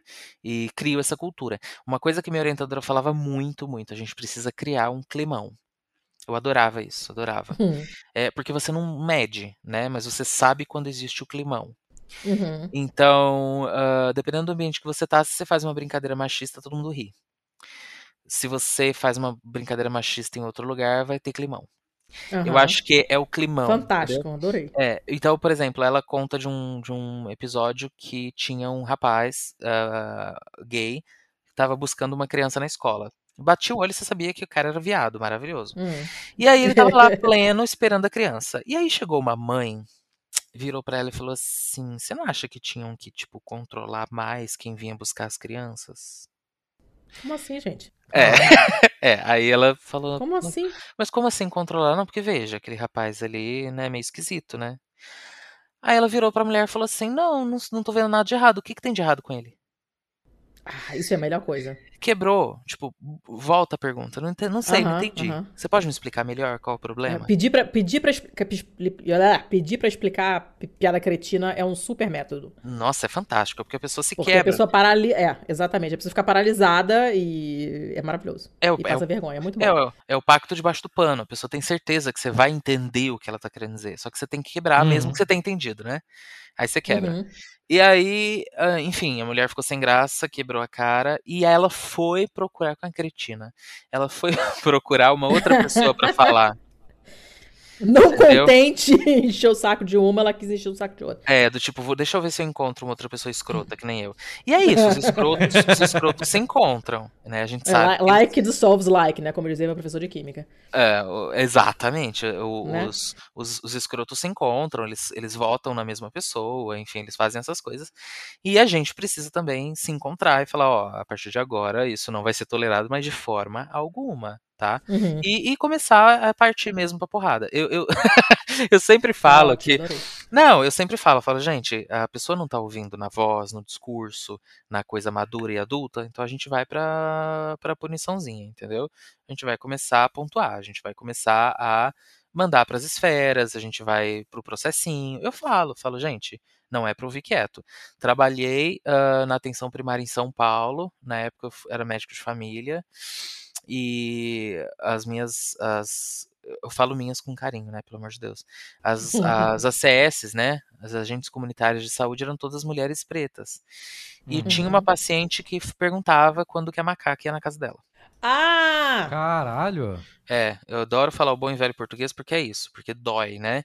E aí eu fui. Eu fui. Eu que tenho cor de gesso, eu fui. Hum. E aí cheguei lá, ela me tratou super bem. Eu falei, então, senhora, mas eu tô aqui pra falar de outra coisa. Eu tô aqui pra falar do jeito que a senhora tratou e tá tratando as meninas. Eu comi o rabo. E aí, assim, ah, porque é paciente eu não posso falar? Não, eu vou falar. E vai, e vai ficar climão. E vai ter coisa na parede. E vai ter reuniãozinha. E vai ter. Sabe, você tem que encher o saco e criar um climão. Uhum. Eu falo isso para as pessoas, criem climão, sabe? Seja uma pessoa que fala. E é lógico, se você faz parte das esferas, crie oportunidades para as pessoas falarem. Eu acho que isso é uma coisa ah, super válida sempre. A coisa mais libertadora que tem no trabalho da gente é quando a gente tá indo pra um lugar pensando, quando eu sair daquela sala que eu vou entrar agora, vão me chamar pra uma reunião e vão comer o meu rabo. Porque é, é- é muito libertador, assim. Você entrar dizendo, eu vou coisa." fazer uma treta que ele- não tem como ser ignorada. Não Eu tava tem mais esperando como outra ser ignorada. Ele falou de um jeito que eu pensei, nossa, ele vai falar de uma coisa. E eu- Mas é real. É, é muito libertador, assim, quando você já tá indo, cara, eu vou entrar naquela sala, eu vou tretar mais tão forte que é possível que eu vá pra rua. E, e é muito libertador fazer isso. Puta que pariu. Mas é, mas é. É, é. é, porque o abuso do poder ele pode acontecer, né? Mas você não pode revidar. Essa é a ideia de muitos lugares. O, a, o Uhum. abuso de poder, o exagero pode acontecer, e aí vem a, a, a desculpinha depois, vem a, a cartinha, vem alguma coisa, ou enfim, vamos fingir que nada aconteceu. Agora, você como trabalhador, você como elo, entre aspas, mais fraco, você não pode fazer nada? Não. Né? Então, eu, eu, nossa, sempre avisei, assim, existe um clima ruim, né, de que a figura médica tem mais poder do que as outras. Eu sei disso. E, infelizmente, né, ouvem na Uhum. equipe, né, o médico como a figura mais importante, etc. E muitas vezes eu usei isso, né? Ah, vão me ouvir? Então vocês vão ver o tanto que eu vou falar. E aí eu começava, sabe? Porque não, não tem como, sabe? É, eu não quero que. Eu já passei por estresse em ambiente de trabalho, já trabalhei em lugares horríveis. Quando você contou aí da mulher que fumava, eu lembro de uma chefe imediata que era um inferno também. Que, além de tudo, ela fazia fofoca de um pro outro, era horrível. Ah, E-. É, A mulher era a criadora de cisânia.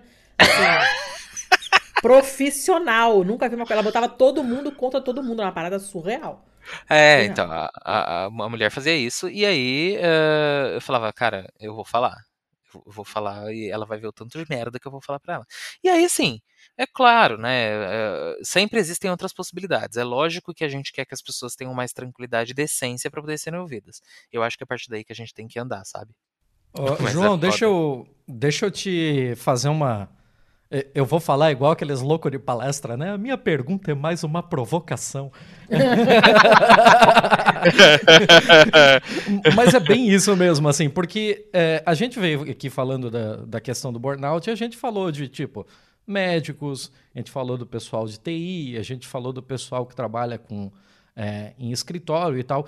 E normalmente é, é aquele chamado blue collar, né? É o pessoal que, É. que, apesar de ser um pouco de chão de fábrica, tem uma instrução um pouco maior, tem um, um nível de, de escolaridade um pouco maior e tal. É, e talvez é, possa passar uma impressão de que o burnout ele foi classificado por um pessoal assim, que é o pessoal que tem dinheiro para pagar uma terapia, é o pessoal que, que tem mais acesso e meios de informação para saber exatamente o que é um burnout. Aí, Uhum. assim, talvez ah, o burnout não tenha sido um tanto quanto enviesado pelas profissões que ele verifica. Tipo, a gente pode pensar num pedreiro com burnout, a gente pode pensar num, sei lá, numa, numa profissão bem mais chão de fábrica, assim, bem mais. é, menos. é, com esse status que a própria sociedade coloca em cima da- das profissões. A gente- A gente pode pensar numa manicure com burnout? Uhum. Com certeza, né? É, é, Sobre a questão do viés, a gente hoje em dia minimiza cada vez mais o viés quando a gente faz estudos em populações selecionadas. Então é aquilo, né? Não é mais o burnout, mas é o burnout de quem? Em que Uhum. lugar? Em que país? É claro que, por exemplo, eu dei um exemplo da- do meu objeto de pesquisa, que foram alunos de medicina, e eu sei que, infelizmente, o, o, o grau de estresse dos alunos de medicina no mundo inteiro é muito parecido. Isso é muito estranho. Mas é tudo Hum. muito parecido. As queixas são iguais, é muito louco.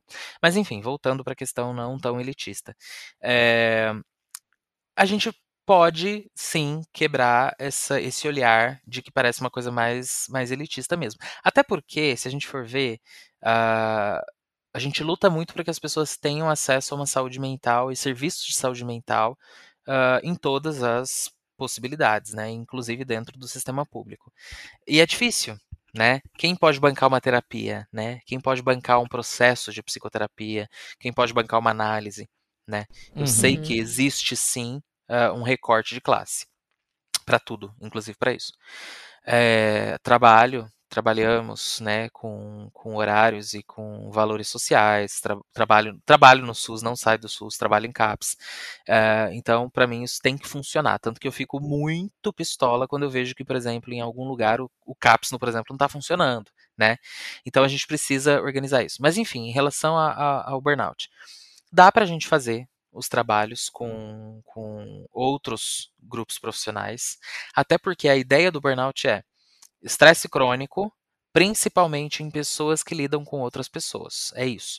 Então, ah, já, já foi falado sobre profissionais de segurança.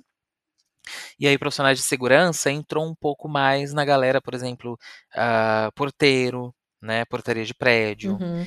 Ah, e aí a gente vê, por exemplo, você falou de dois exemplos muito legais. Manicure, né, que tem que Uhum. lidar com, às vezes, um ambiente de trabalho que é muito elitizado, né, Uhum.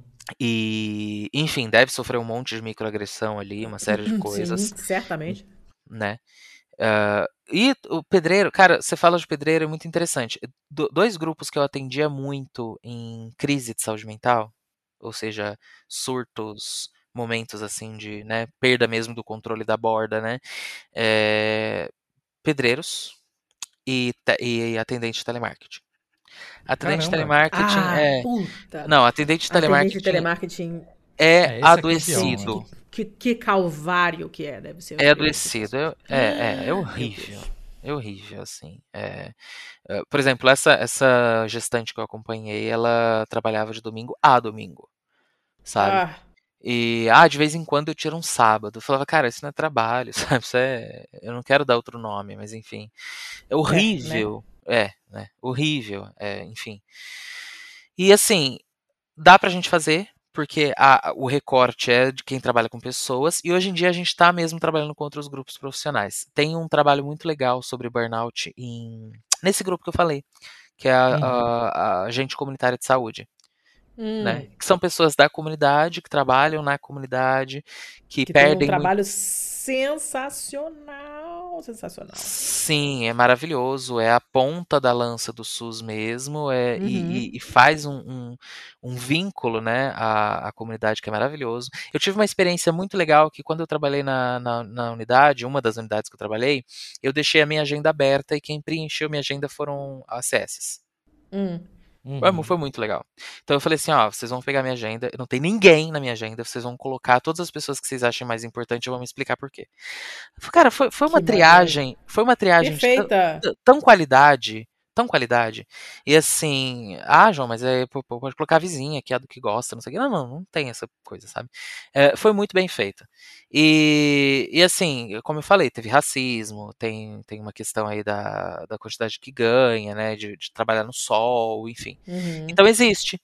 Então a sua provocação ela é correta, porque a gente precisa focar nesses pequenos grupos, né? E Uhum. talvez seja pior do que a gente imagina.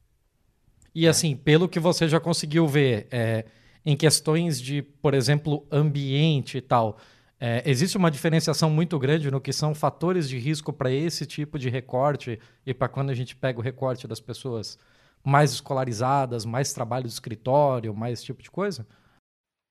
Tem, é muito diferente. Eh, por exemplo, um, um fator de risco que eu falei, ele já faz recorte de classe, que é o uso de transporte público. Uhum. Então esse já faz. É, Aí eu, eu lembro, porque como eu falei, o meu, o meu viés era em estudantes, né? Eu peguei estudante de medicina e enfermagem. Mas teve um outro que foi super legal, que era pessoas que vieram de, de escola pública e pessoas que estudavam em instituição particular através de bolsa de estudo, FIES ou ProUni. Hum. Também maravilhoso. É, Apesar dessas pessoas terem um desempenho melhor que a sua, eu adorava, eu adorava isso. É Eu adorava. cara. Cara, eu adorava isso, eu adorava, porque eram, eram os melhores alunos, né? É, Uhum. mas assim, tinha uma série de cobranças e. e- e, olha, eu, eu, eu cheguei a, a ver faculdade que fazia ameaça, sabe? É, Era super como assim? legal. É, eu, Ameaça ti- eu, eu tinha vontade de entrar com um coquetel molotov e explodir. Mas você Estourar como? Como assim? Não, tipo assim, ah, você sabe que você é pra Uni, né? Se você for mal, você vai perder a bolsa. Ah, Ah, que gente. ótimo. É nesse Que nível, assim, de canalice. De canalice. Que teve um outro. isso? É, essa coisa de gente canalha. Isso é, pra mim, assim, eu, eu fico na borda entre querer bater na pessoa e não posso, sabe? Aquela, é esse nível de estresse que me causa. E teve. É, ju- Não. é plenamente justificado. Não, é muito irritante, né? A pessoa ser tão canalha desse jeito. E teve um outro caso que era assim, é, uma questão de bolsa e tava uma família super fragilizada. E a, a pessoa do financeiro virou e falou: Ah, meu, mas assim, se não der certo pra você, você sabe que tem outra pessoa, né? Ai, gente, vai tomar no cu, sabe? É, não, vai se fuder, sabe? Então, é, a gente vê que tem esse tipo de, di- de diálogo, e assim, esse diálogo, ele é, ele é covarde, porque ele é, ele é um pra um, né? Uhum. Uhum. Ele é um pra um. Então ele vai ficar ali, ele vai morrer ali. Mas não é Uhum. pra morrer ali, foi o que eu falei, não é pra morrer ali. A pessoa te falou isso, então ela vai bancar isso que ela falou. Então você vai falar isso pro seu coletivo, né? Porque se você fala como instituição, como profissional desse lugar, você tem que bancar. Certo? Uhum. É, foi um outro caso que a gente teve em relação a, por exemplo, você falou fator de risco, técnicos de enfermagem. Técnicas de enfermagem, a maior parte é mulher, e Uhum. tem uma questão também de assédio sexual, né? Que é ba- bastante recorrente, tanto por assédio moral, então nem se fala, né? Deus Ah, isso que eu ia falar, deve ser uma, uma, uma- O moral é já, vi, é, já vi no hospital escola, presenciei algumas vezes. Mas eu era burrinha, não entendia o que estava acontecendo. É, mas você sabe que é um negócio que às vezes choca tanto que você nem percebe o que tá rolando, Eu né? era muito novinha, né, também, né? A gente não, não tinha esse tipo de. Eu sou velha, tá? Eu me formei em 2001. Você acha que tinha esse tipo de discussão? Claro que não. Então. Exatamente. Não, não, não, não saía na capricho, entendeu? Não tinha como entender que era aquilo. Acho que não tinha nem nome ainda. Então, sabe? É. Tipo, ah, um É. cara sendo escroto. Tá, é, mas é isso aí, é isso aí mesmo. Né? Homem é isso aí e tal. E ficava por isso mesmo. Mas hoje eu entendo que a parada é complicada, né? Elas realmente estão expostas a um ambiente de merda. Elas são muito frequentemente tratadas é, muito mal pelo, pelos médicos e tal. E assim, eu, eu, o Thiago sabe, já falei isso algumas vezes, eu tenho muito medo do que eu teria me tornado se eu tivesse seguido na carreira, sabe? Porque esses Entendo. meus ex-amigos é um pessoal que não é muito legal, não. assim. Eu não É. sei se ter mãe socióloga teria sido suficiente pra pra me salvar deste, deste horror. É, assim, é, salva, salva de alguma forma, sabe? Não sei, a traje- trajetória de cada um é muito louca. Pois Porque é. é, eu venho de uma família que não tem ninguém, assim, em faculdade, ninguém se formou, nada Hum. primeiro, sabe? Uma questão toda com bolsa, enfim. É, aí é- é- também é diferente, a gente tem um outro olhar, né? Porque eu entrei num lugar, assim, que as pessoas tinham muito dinheiro. Então, Hum. tinha gente com muito dinheiro. Eu ficava, nossa, será que é assim? Deve ser muito louco, né? Então era isso. Mas ah, é, é engraçado isso, né? A gente falar até de, de um ponto de vista um pouco mais agressivo, mas às vezes a gente precisa ser. É ruim isso, né? Não é agradável. Não, E- isso faz mal pra gente. É É isso, é isso. Ter Até, essa vontade de socar as pessoas é muito ruim. É, até isso que, que é, é uma, é uma porta, né, o, da pergunta do Thiago, porque assim, se eu sou a pessoa que pode denunciar e vou denunciar e vou gerar o clima e vou gerar o problema, eu tô me expondo também a estresse. Uhum. né? Uhum. Então, eu, eu, de certa forma, eu tenho que tomar muito cuidado para não adoecer. Mas se eu posso bancar uma terapia para mim, se eu posso bancar um processo, se eu tenho esse lugar de privilégio, que eu use isso, sabe? Uhum. Então, eu faço psicoterapia, nossa, faz mais de 10 anos. eh, também para lidar com as coisas. Eu, numa situação, por exemplo, foi, foi muito difícil. Eu vi um profissional que fazia brincadeiras eh, com. Enfim, uma questão que para mim era um assédio sexual com, com profissionais de enfermagem. Ah, chegava falando, sabe? Tipo, sou muito amigo de vocês, então vamos falar, sei lá, de buceta, sabe? E é. E aí eu não entendi aquilo, e aí eu vi que era uma brincadeira que deixava todo mundo muito mal, muito, Aham. né? Eu falei, nossa, você tem uma brincadeira mas assim, plot twist, eu já não gostava dele como pessoa, então eu aproveitei isso como. Falei, nossa, você tem. É, eu sou desse. Você tem uma relação com as meninas, né? Você brinca, tudo, faz as palhaçadas, né? Ele falou, é, tudo, elas levam na boa. Falei, tá bom, a próxima vez que acontecer perto de mim, eu vou denunciar como assédio sexual, tá? Ai, que lindo. Aí, aí nossa, nossa, mas por que você tá falando isso? Falei, não, porque pra mim isso é assédio sexual. E aí eu vou denunciar, tá? Tô te avisando. Nossa, com você é escroto. Falei, não, não, não. Pra mim isso é assédio. Se fosse comigo, eu ia querer que alguém tomasse esse partido. Então não rola, não Uhum, rola, não uhum. rola.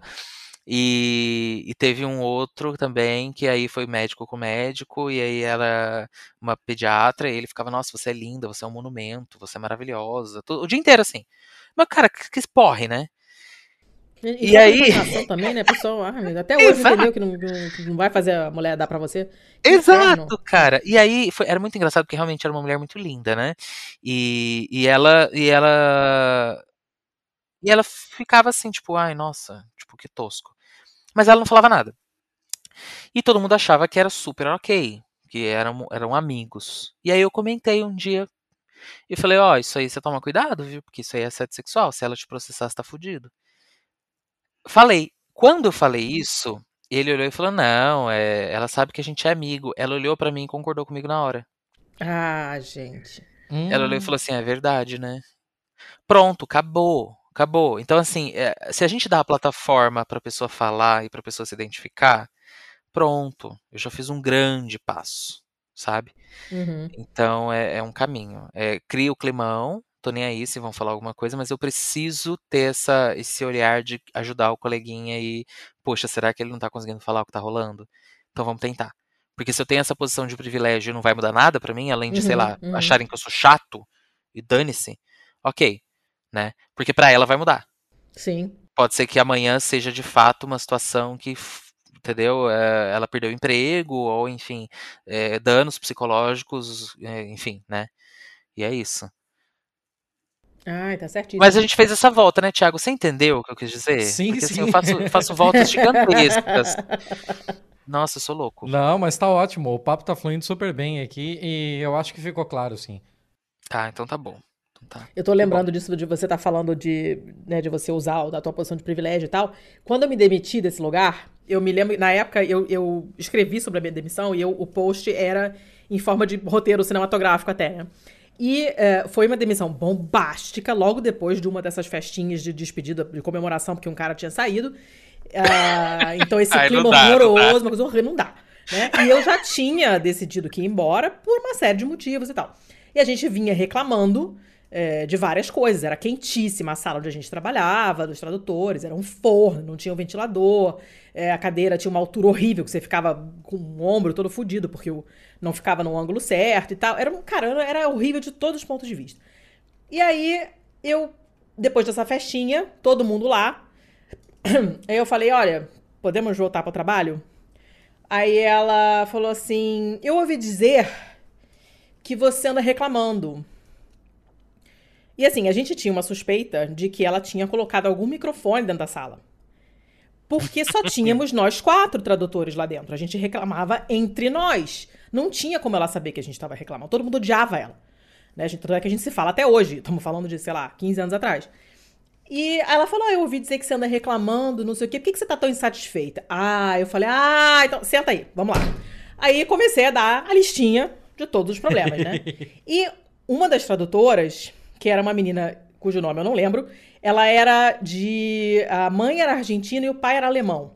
Mas ela cresceu na Alemanha, ela era tradutora de italiano para alemão. E o italiano dela falado era bem fraco. Então eu, ela tava do meu lado, desesperada querendo falar, mas não saía, porque ela não tinha a fluência necessária. Mas a gente já tinha conversado um milhão de vezes, então sabia o que, que, o que, que o desespero dela era o meu, ela reclamava das mesmas coisas. O estresse dela era o mesmo meu. Então, cada vez que eu falava um negócio e ela se reconhecia, a cara dela acendia assim, tan, né? assim, porque ela tava louca pra soltar aquilo e não, não tinha como, não- ela não conseguia falar. Cara, quando, quando eu acabei, falei, então vai todo mundo tomar no cu, vou indo embora, porque você é uma furiosa, louca, não dá pra trabalhar com você, as pessoas te odeiam porque você é uma pessoa péssima, vai se fuder. Aí pegamos, eu peguei essa garota, a gente saiu. Cara, ela me agradeceu assim, tanto. Eu acho que ela eu não sei se ela teria se- conseguido se demitir, entendeu? Sequer se demitir, porque ela não conseguia expressar o que ela, o que ela, todo aquele desespero que a gente passava ali, né? E aí saímos de lá, eu e ela fomos comprar livro pra comemorar. Fomos as duas de ressaca de livro, assim, acabou, a gente saiu, cada uma com uma sacola de livro, ficamos olhando pra cara da outra, assim, cara, não acredito que isso aconteceu. Porque foi um negócio louco na frente de todo mundo, eu berrando com a mulher, xingando ela de tudo que era possível, e essa menina do lado, isso, isso, isso, isso, que era, que o que ela conseguia falar. Mas ela, assim, é, eu, eu acabei sendo bem catártica pra ela, porque naquele momento eu tinha o privilégio de falar bem a língua e ela não.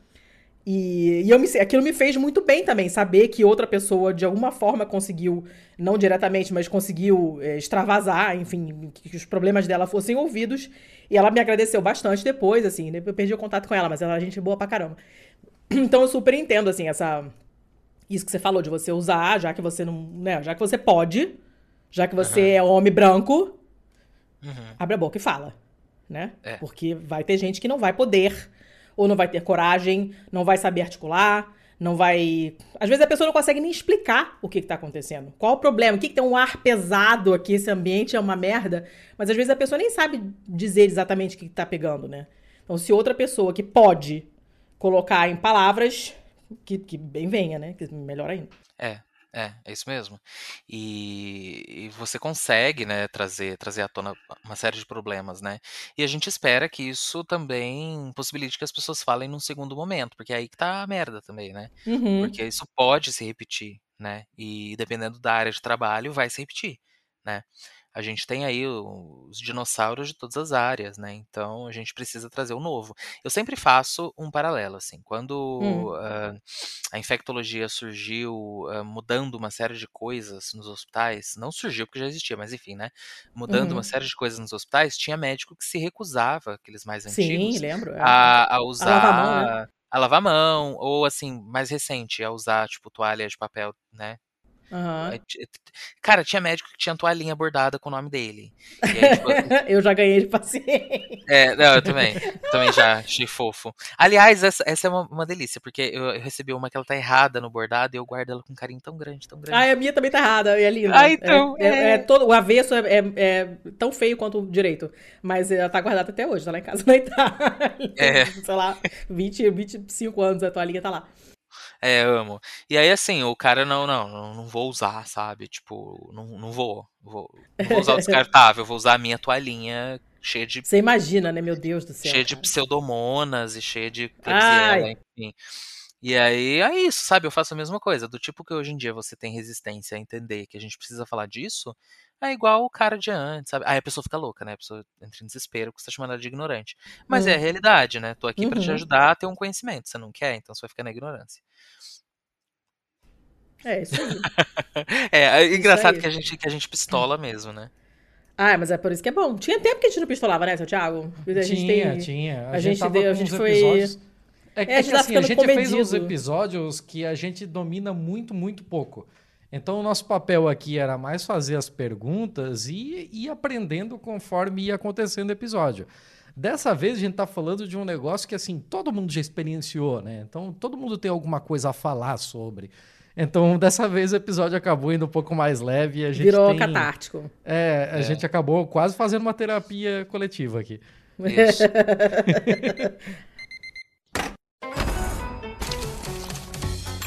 aqui, bolsa tá aqui, celular tá aqui, não esqueci nada.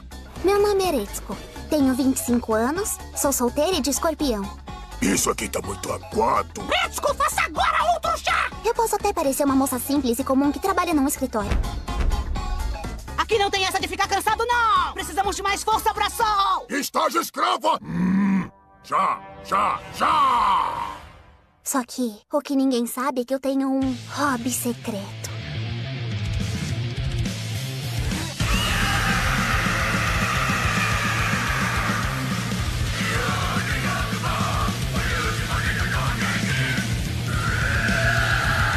Você tá à toa. Passe esses documentos pro sistema. Eu me esforcei tanto. Agora só me resta pedir demissão pra casar. Tem certeza que não quer só fugir do trabalho? Sim, mas só se você se sentir humilhada. Se não se sentir, não é humilhante, né? Então, o que eu devo fazer? Temos uma filosofia. Quando queremos completar um objetivo, Temos que fazer o que é necessário. Amanhã vai ser um novo dia. Tem, tem, uma- tem um detalhe, uma coisa que eu, eu tenho até falado para mais recentemente, porque alguns colegas da área, eh, psiquiatras principalmente, alguns psicólogos, eles, eles ficam meio putos comigo. Eh, e aí eu dou, eu dou essa. eu faço essa, essa Eu explicação. Hum. É, eu faço essa. Eu também. Eu faço essa explicação porque, assim, às vezes o óbvio ele precisa ser dito. Então, assim, Sim. É, eu falo, gente, quando uma pessoa tiver burnout, ela precisa ser avaliada na sua individualidade. ah, e é lógico, o ambiente de trabalho, o ambiente de estudo, ele precisa também ser né, avaliado na sua coletividade. Então, a pessoa que está adoecida por burnout, ela pode estar com um problema relacionado ao ambiente de trabalho que pode ser que morra ali. Isso é muito bom. É lógico que essa pessoa vai ser avaliada depois. Porém, algumas pessoas em burnout, elas podem estar deprimidas, elas podem estar com uma ansiedade incapacitante, outros adoecimentos.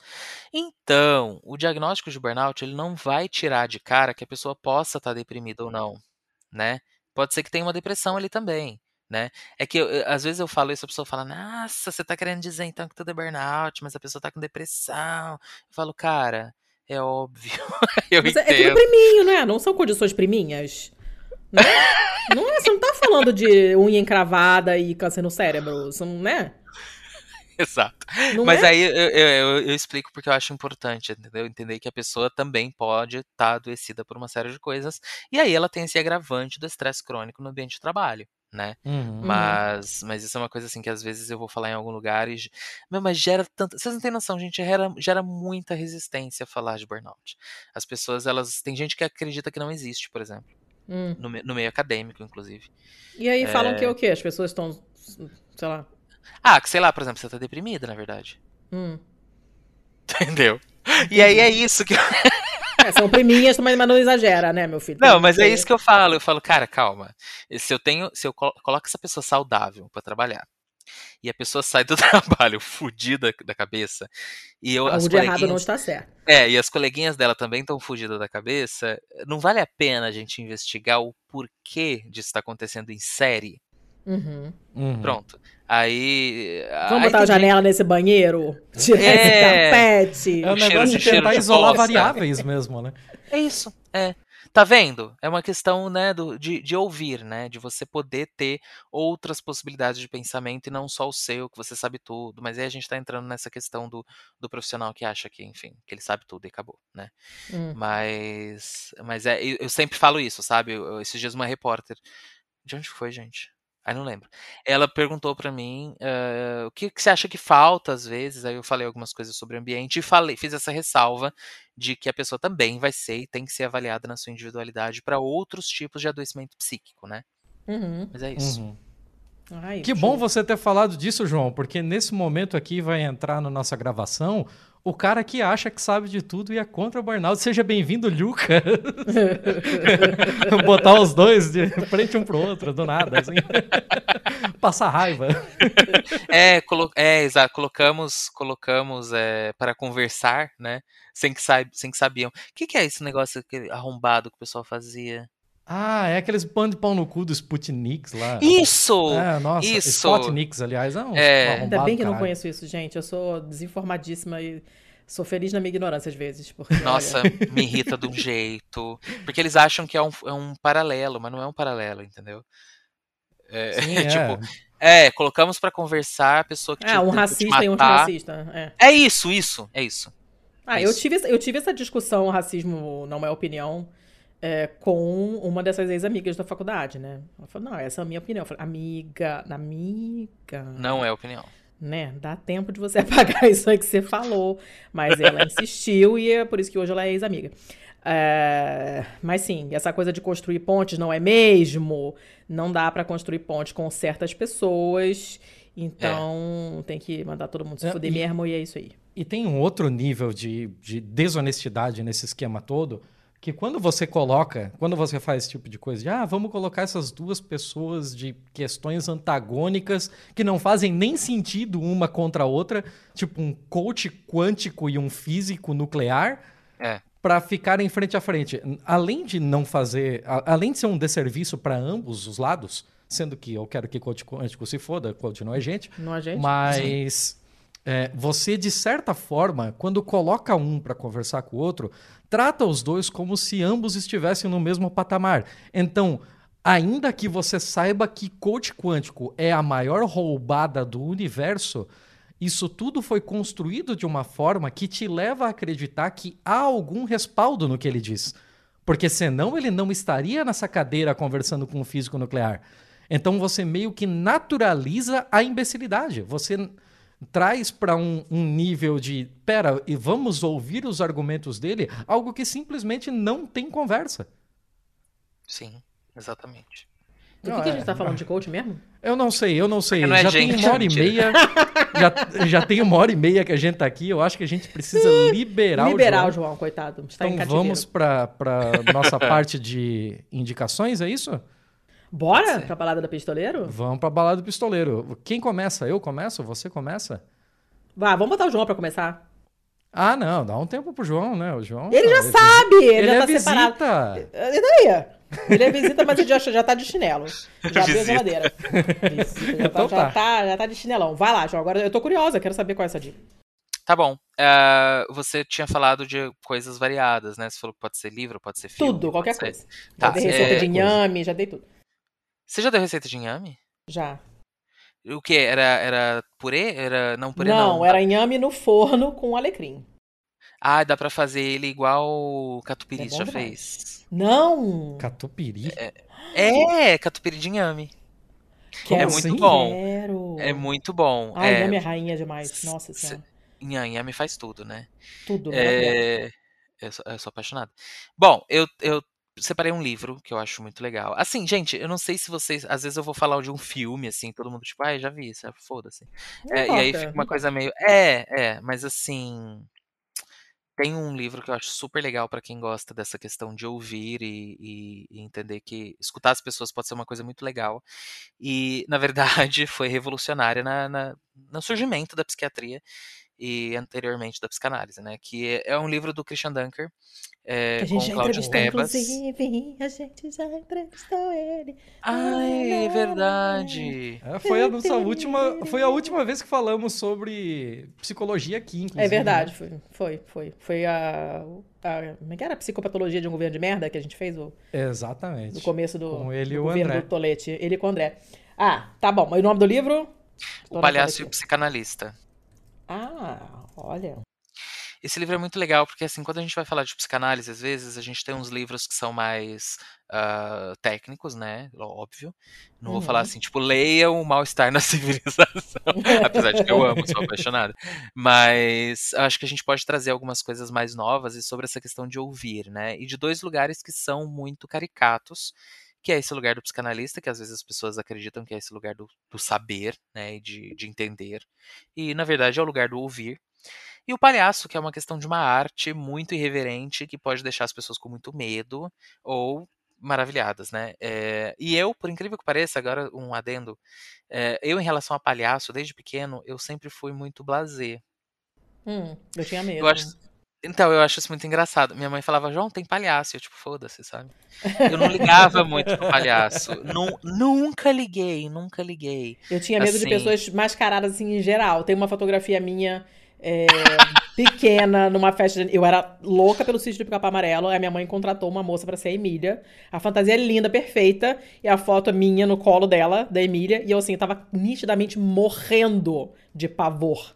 E a Emília com a cara de, poxa, que chato, eu tô aqui super legal e a criança não quer nem olhar pra minha cara. E eu, ah! Eu, eu amo essa foto, eu tô apavorada, assim. É, tipo, é muito triste, mas. É. Enfim.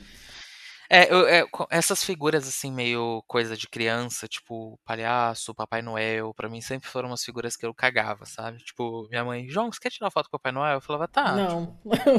Não, mas eu falava, tá, tipo, é precisa? Mas pra quê? Eu era essa criança meio estranha nesse sentido, assim. Era uma, era uma criança bem estranha, bem estranha. assim, é um outro momento. Mas enfim, o Palhaço Psicanalista é um livro muito interessante porque é, a gente consegue ouvir essa questão de. Olha só, até fiz um ato falho aqui. A gente consegue ler sobre essa questão do ouvir o outro eh, e de um olhar mais tranquilo, sabe? Eu acho que a gente tá no momento aí das redes sociais que a gente fala muito e pode correr o risco de ouvir menos. Então, eu acho que é uma boa, tá? Hum, É, e, eu, e, e de filme, eu pensei num filme, sabe? Que eu, eu lembrei muito, é, mas é uma coisa meio. Já é uma outra vibe. Eu não sei se vocês já receberam essa recomendação ou não. É, é um filme de 2019. Sabe o Ad Astra? Ah, sim, com o Eu Matt não Damon, sei. né? Não. É com o Brad Pitt. A Brad Pitt, é, tudo a Não mesma coisa na sei, minha não cabeça. sei. Sei É, qual só- Ai, Thiago, loirinho, né? É, olha, esse filme eu achei muito interessante, porque ele une duas coisas que eu gosto muito, que é essa questão de, tipo, viagem espacial, sabe? Como é que é o nome do filme? Eu nem, nem, nem Ad. Astra. Ad Astra. Gente, mas não- passou direto por mim, assim, eu não, nem, nem, não sabia nem da existência É. desse filme. Eu tive o privilégio de ver esse filme no cinema antes da gente passar pelo Apocalipse de 2020. Hum. E.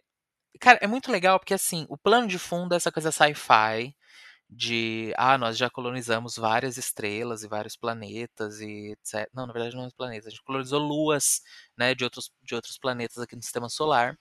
Uhum. E, ok, essa é a ideia, e todo mundo vai nesse bait, né? Nessa, nessa isca imensa. Mas a ideia não é essa. Hum. A- o filme fala muito sobre solidão e solitude, né? A diferença de você ser uma pessoa só e de você estar de fato só, né? E sobre a identificação paterna. Hum. Como eu trabalho muito com isso, com o processo identificatório que a gente faz com os nossos pais e mães, né? E já deixa o clima pesado já. É uh, batendo na porta. Uh. É, entre, por favor.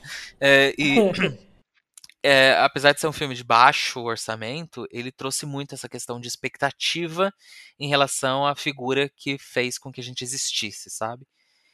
E que, na verdade, é algo que é interiorizado dentro da gente, né? Essa figura, esse pai, essa mãe, né? Esse genitor. E nós somos outra coisa. sabe? Hum, Então o filme ele traz muito disso. Então, ah, você é o grande filho do grande astronauta, você também é um grande astronauta, tá, mas qual é a relação entre essas duas coisas, né? Parece ter, mas Hum. não existe. Então eu acho que é por isso. Então, quando a gente vê um filme que não é necessariamente uma família do interior sofrendo, mas é um cara tipo, no espaço, né? Faz com que a gente fique um pouco mais tranquilo e, assista. É lindo, eu gostei muito da fotografia. Ela é uma fotografia que ela deixa a gente um pouco aflito, porque ela é- tende a ser monocolor. Hum. Não é assim que fala. Monocromática. É isso, monocromático. Monocromática. A minha, a minha "Mano, mãe, a minha mãe usava, eu uso essa palavra há muitos anos, porque a gente tinha uma vizinha que usava sempre as roupas da mesma cor, e eu tive uma professora da escola que era monocromática. E eu, cheguei, eu, eu acho que eu, tipo, eu aprendi essa palavra quando eu fui explicar ela pra minha mãe, minha mãe falou que ela era monocromática e essa palavra entrou no meu vocabulário. É, até, você- até o elástico de cabelo era tudo da mesma cor.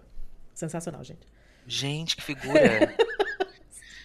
Então, aí eu gosto porque são, são takes super monocromáticos. Tem, tipo, cenas inteiras vermelhas, cenas inteiras amarelas, cenas inteiras Uhum. verdes. Ai, Eu fiquei super curiosa. Agora que eu vi É. o cartaz, eu acho que eu lembro. É. não vi, mas eu acho eu que agora eu gostei. lembrei da existência dele. Vou, vou A ver. ideia, a ideia do ser humano flutuando no espaço, no meio do nada, é muito interessante pra mim. Porque. Seu Eu- tio- eu acho que seu eu Thiago gostei. aprovaria. Não, eu Fez o gostei, silêncio, Eu né? gostei da tua, da tua análise do filme, porque pra mim ele só pareceu um tanto, sei lá, meio egoísta, sabe? Mas aí agora você falou da parte da sua solidão, eu sei lá, eu vi com outros olhos, eu só achei ele meio Eu super egoísta. vou ver agora. Mas o, a, Mas é. a fotografia dele lembra um pouco Interstellar, é realmente muito bom. É com aquele maluco que fazia o mais velho lá do MIB, eu nunca lembro Tommy Lee. Jones. Tommy Lee Jones, exato. Isso. É bem bom esse filme, mas não me pegou tanto assim. É. Não, então, é, eu gosto desses filmes do ser humano flutuando no espaço, porque a gente acha que é uma coisa tão absurda, mas nós estamos flutuando no espaço. Uhum, uhum. E, e a gente tá desamparado, né? O ser humano é muito desamparado. E aí, quando a gente coloca numa situação, tipo, absurda, que é estar rodando no espaço, ah, algumas pessoas olham e falam, nossa, que horror, jamais estaria numa situação dessa. Mas, meu amor, você está Amiga, você já está. é. né? Ah. Adoro. Então é isso. É isso, Ah, é assistam, assim, é muito bom. E, e o, o Thiago falou que não viu essa questão, mas você falou que é meio egoísta? É. É, é, eu não diria egoísta, mas eu diria egóico. É, é uma coisa de você Hum. faz, fazer. Você faz um mergulho em você mesmo. E é tudo sobre você. Sinto muito. Em algum momento da sua vida as coisas precisam ser sobre você, mas eu acho que é isso que me incomoda, aspectos. então. Eu não quero É, ver pode coisas ser. sobre mim. Pode ser. Eu quero fugir de mim. Ah, não, não tem como. Sinto informar. Eu conto ou você conta, João? Porra, todo lugar que eu tô, eu vou, cara. Chega. Pois é, cara, pra tu ver, né? Exato. Eu não tem como Ai, fugir, muito bom. bicho. Gostei. Mas agora é eu vou isso, são minha esses dois. listinha. Eu adoro sci-fi, gente. Eu acho que sci-fi é uma Ai, forma muito show. É uma bom forma muito le... Sci-fi e fantasia são duas formas de mostrar coisas muito Adoro. humanas que a gente olha e fala, ai, jamais faria isso, sabe? Mas, amigo, a Adoro. gente faz isso, sabe? Adoro. Não precisa, não precisa nem de dragão, adoro. É, a gente tem um. o- A gente tem o nosso grupo de apoiadores, João, que se chama Pistolândia, no É. Telegram. E aí, de tanto a gente conversar sobre muitos assuntos diferentes, a gente acabou criando subgrupos, que é a dinâmica natural de grupos, né? De, de WhatsApp e, e Telegram. E aí, um dos grupos é o grupo de- do pessoal que, que quer falar sobre livros e se chama Pistolendo. E a gente faz. é, a gente lê um livro por mês e conversa sobre os livros no- no- no- nos fins de semana e no fim do mês a gente faz um, um zoom comentando o livro. E aí rola uma, uma piada interna, assim, que o pessoal tem gente que fala assim: ah, cara, eu não sou muito chegado em ficção científica e fantasia e tal. Mas assim, o pessoal sugere direto, e na hora de a gente votar para escolher os livros, a gente escolhe esses livros direto. Então alguma coisa está- está estranha, porque uma galera reclama, mas no final das contas quem ganha são sempre esses, né? Então a gente lê bastante sci-fi, bastante fantasia, bastante coisa doida. O, li- o próximo livro do mês é o Entrevista com o Vampiro, inclusive. que eu não li, não leio há trocentos anos, vou ter que achar ele lá em casa, que eu não sei onde tá, e para reler.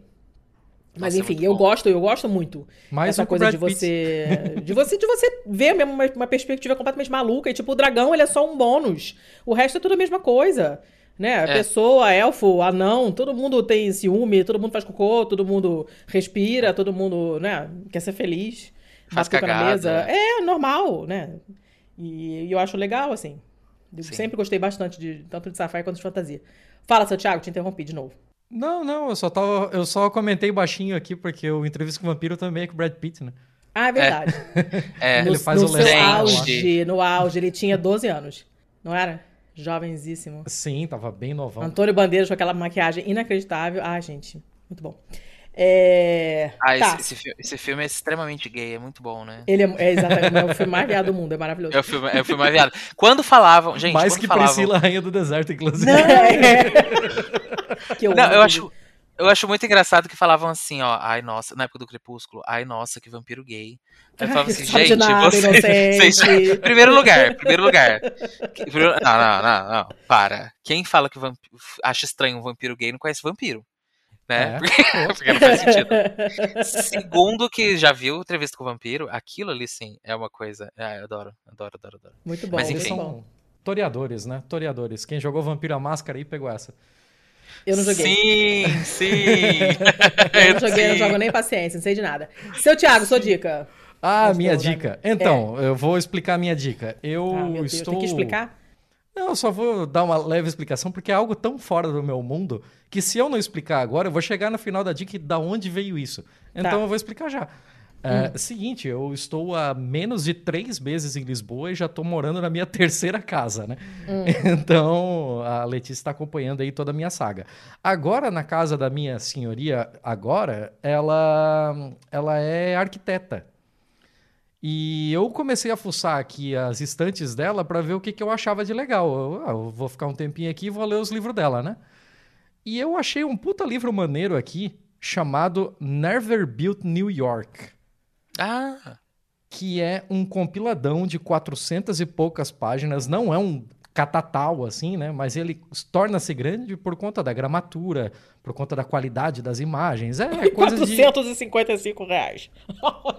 É, é, Então, tá mais barato você vir para Lisboa e se hospedar na casa dela e ler o livro. Mas é, é foda, é muito, muito massa, porque assim, é um compiladão de 400 e cacetada páginas, capa dura, puta qualidade e tal, que tem uma porrada de projetos que jamais foram construídos em Nova York nos últimos 200 anos. Então são só projetos que poderiam ter é, acontecido, mas que nunca viram a cor do- da realidade. Engraçado. Então tem tipo umas oito páginas aqui só de diferentes designs que foram dados na época da, do concurso para se pensar no que seria colocado no lugar das Torres Gêmeas. Tem, Hum. as 100 primeiras páginas são só sobre o citywide. Então, tipo, como pensar é, malha de trânsito, como pensar pontes, como pensar é, túneis, como pensar malha viária, como pensar modais de trânsito. E é muito, muito, muito interessante. Tem uma cacetada de coisa que você olha, cara, se eu fosse um desses shake maluco de Dubai que fica fazendo coisa brega no meio do deserto, eu preferia fazer um desses projetos aqui que é maneiro pra caralho e nunca viu a, nunca viu a luz do sol. E tem dos últimos 200 anos. Então, tipo, tem coisa aqui de 1800 e cacetada. E aí você vai vendo é, a evolução dos designs conforme a evolução tecnológica, né? Tipo, as pessoas ainda pensavam em como fazer para compatibilizar é, os, os recentes motores a vapor, né? Então, as locomotivas e tal, com as carruagens, com as carroças, com a- a- todo o resto do, dos modais muito precários da época, né? Então é muito curioso ver isso tudo acontecendo aqui. É maneiro para um caralho. Ai, gostei. É, é 450 e poucos reais? É, mas talvez você ache numa biblioteca aí de uma faculdade que tenha uma, uma cadeira de arquitetura, de design, sei lá do que. E é muito maneiro. É a segunda vez que eu vejo essa capa. Eu lembro de já ter visto essa capa no Brasil. Eu não então, reconheci tipo, o livro eu- quando eu fui procurar o link aqui. Eu agora. já vi, eu já vi esse livro para vender no Brasil. Eu só nunca tinha é, me atentado de folhear ele e eu já tô na metade dele. Ah. E é bem maneiro, bem maneiro mesmo. Ele tá separado, inclusive, sobre a- as, as regiões. Então, tipo, tem um só sobre tem um, um grande capítulo ali só sobre Manhattan. Depois Hum. tem sobre é, Midtown, tem sobre Bronx, tem sobre Soho. É bem Ah, maneiro legal. mesmo. Maneiro Gostei, pra gostei. caralho. eu joguei no Uhum. Google aqui pra dar uma olhada nas imagens e tem uns projetos muito interessantes, né? E tem uns muito malucos. Tem uns que você olha assim, meu Deus, como o cara teve coragem de apresentar isso daqui pra prefeitura pra tentar viabilizar essa porcaria. As pessoas Mas- têm coragem. Mas é Aham. legal, é legal. Principalmente essa parte de, de ver diferentes raciocínios para um mesmo local, sabe?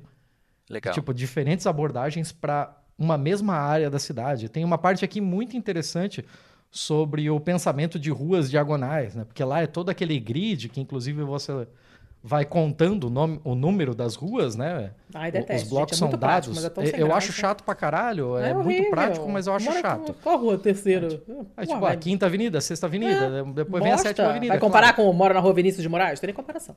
Pois é. Não é? E, e aqui tem o, o cara que pensou planos diagonais, então, tipo, como ele via esse tipo de coisa.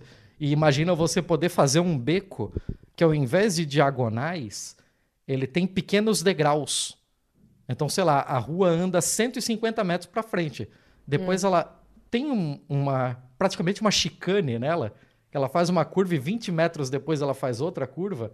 E essa pequena diagonal leve geraria é, calçadas maiores nessas esquinas que poderiam virar é, lugares para você colocar umas cadeiras num café, para você ter, é, para você é, usufruir melhor daquele espaço e não ser só de passagem. Tem umas coisas bem interessantes aqui. E para quem é maluco dos joguinhos aí, já jogou Cities Skylines, tem Uhum. altas paradas aqui que eu gostaria de reproduzir no Cities Skylines, hein? Ah, lá vai. Ah, lá eu vai o doido do imagino. joguinho. Eu imagino. Nossa. Ah, mas eu gostei. Vou aí, vou aí folhear esse livro. É, Só, só uma pergunta, rapidinho. Ah. Essa, esse esse projeto ali que tá- parece uma cúpula, eh, tá realmente no livro? Impossível, né? Tem um que parece uma cúpula por cima de Manhattan, né? Isso! É, exato, ele tá no livro. Ele tá no Mas livro. que- Quem é o retardado que negócio desse? Então, essa parada eu li hoje mesmo é, sobre ela. Porque ela. Deixa eu ver se eu acho aqui. Cara, é Ah. tipo, é tipo aquele Under the Dome, né? Exato. O que ele pensou era numa. Ele ouviu falar. Ah, que meu Deus, tinha uma... ouviu falar. Ele ouviu falar, porque é época dos Ele rumores da Guerra Fria, né? é. Não, Ah. rumores da Guerra Fria. Ele ouviu falar que tinha uma cidade na Sibéria que havia construído um desses domos Ah, tá. para que as Avançada, amor. pessoas tivessem é, melhor conforto naquelas temperaturas extremas daquela região e tralalá, piriri pororó.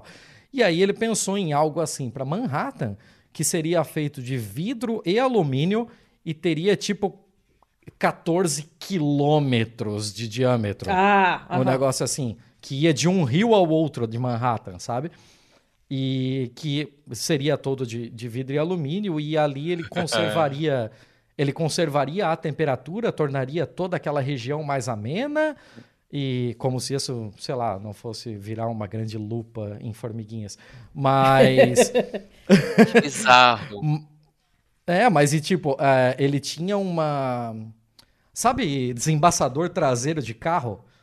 Aham. Que, que você tem. Você olha pro Aquelas vidro traseiro né? e tem umas listrinhas ali. Aquelas listrinhas são resistores, né?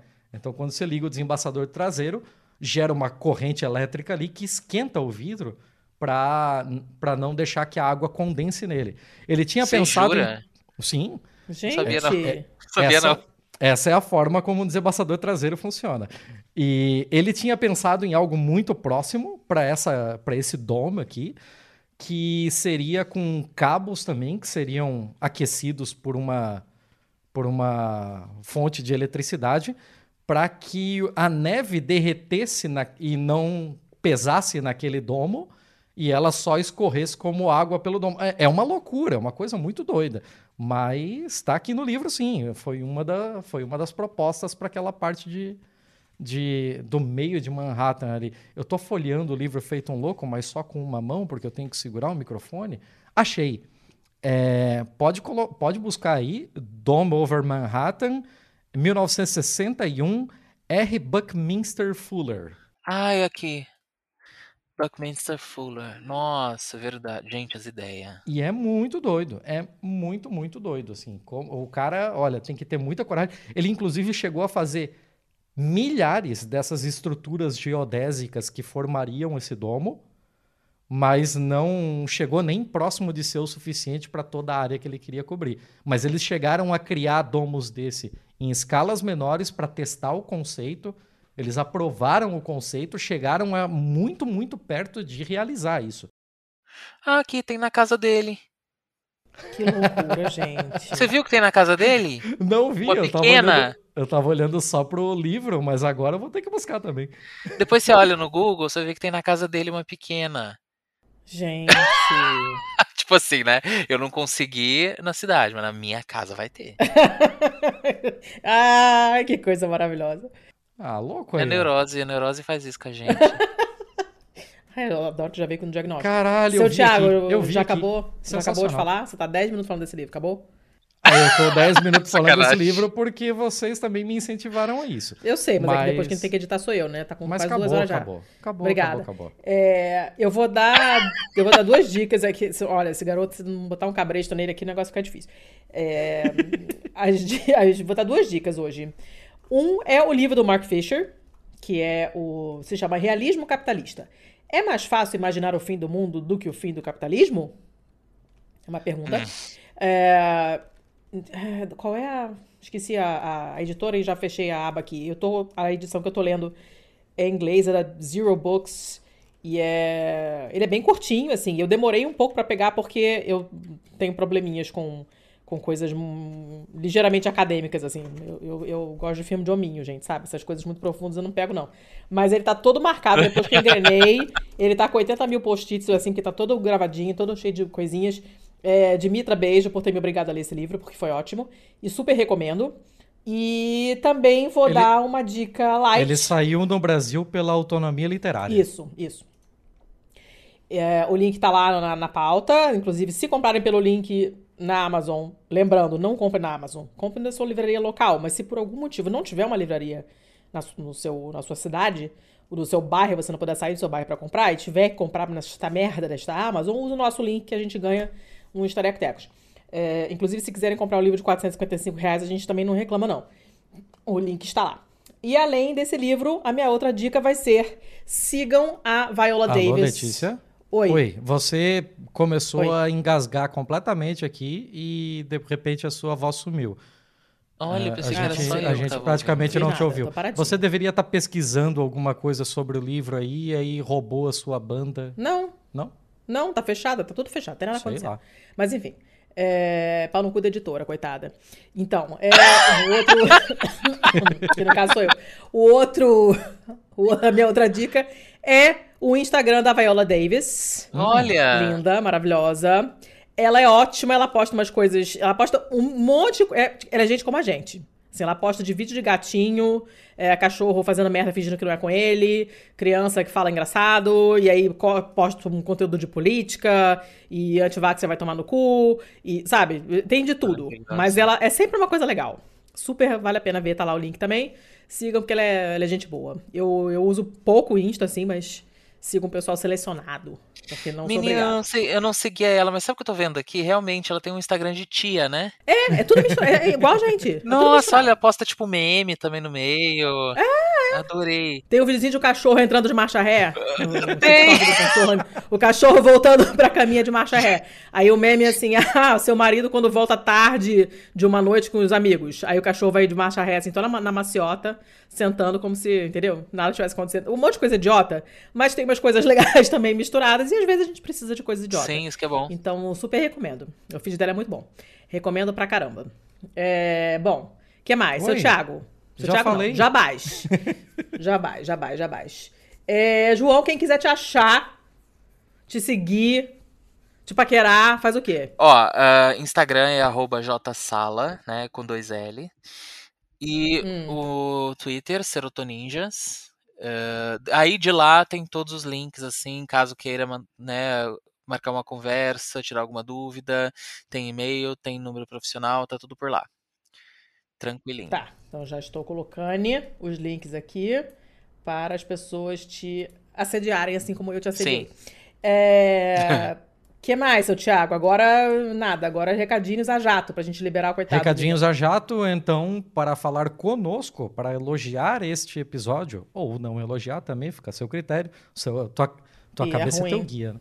Mas, mas é isso aí. Se quiser falar conosco, tem a mídia tradicional, nosso e-mail, contato arroba pistolando.com. Pode mandar um comentário também direto no nosso site, onde você vai encontrar também os links aqui. Eu botei inclusive o link do Two Point Hospital para quem quiser comprar na Steam. E é muito bom.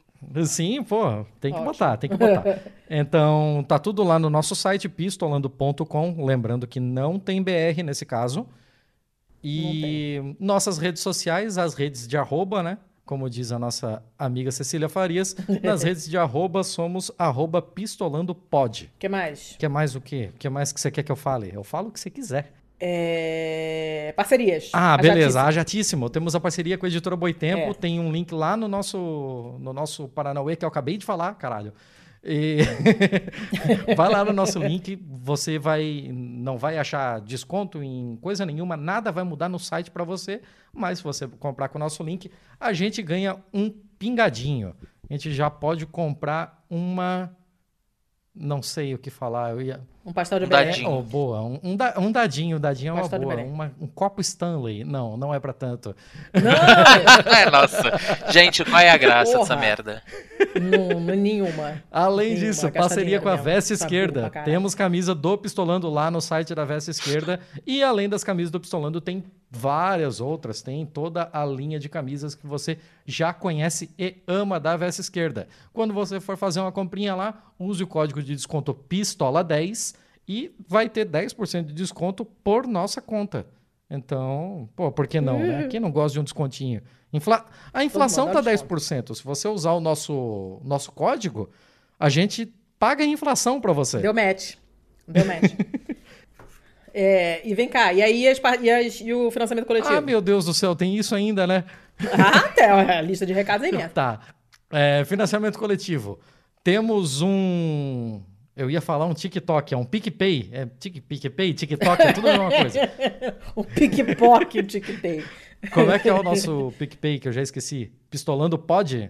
Ou Pistolando. pistolando? Não, eu sempre pistolando confundo os só, só dois. Ok, gente, então, PicPay, pistolando. pistolando. Temos uma chave Pix também, que é o nosso e-mail, contato arroba pistolando.com. Certo? Vai me corrigindo aí. Certo?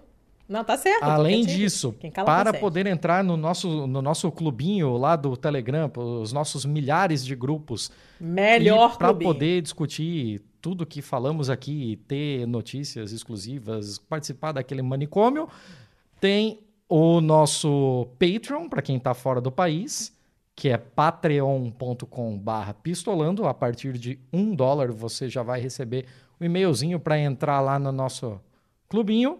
Um dólar não deve dar nem um dadinho. Ah, olha, tá difícil. E Não. é, apesar de que o, apesar de que a a inflação fodeu, mas o câmbio também fodeu, então deu match. É, pois é, isso aí. Dá meio dadinho. E para quem tá no Brasil, aí a partir de cinco reais, que também paga um cafezinho, né, nesses tempos, pelo catarse.me barra pistolando. Era isso, dona Letícia? Acabei? Acabou. Acabou Nossa, me tudo. senti até Chega, pressionado preciso agora. beber água. Acabou. Falei pra caramba também, tô com sede. Mas foi ótimo. A gente- olha, a gente tem, tendo, a gente tem tido pro- problemas logísticos com os convidados, porque é o corongado, o outro tá com o filho corongado. Normalmente a culpa é do, é do, do Aham. corona, né? Então a gente, a gente Uhum. entende. Mas então a gente tem ficado com os episódios pulados, assim, porque deu ruim com, com o convidado. Mas quando rola a gravação, é só top de linha. Sim, foi mais uma ótima Só top de gravação. linha. Tenho certeza que o pessoal vai curtir. Então, já sei, João receberá vários pedidos de quero ser seu amigo no parquinho. É, já sei que as pessoas vão, já vão, vão adorar.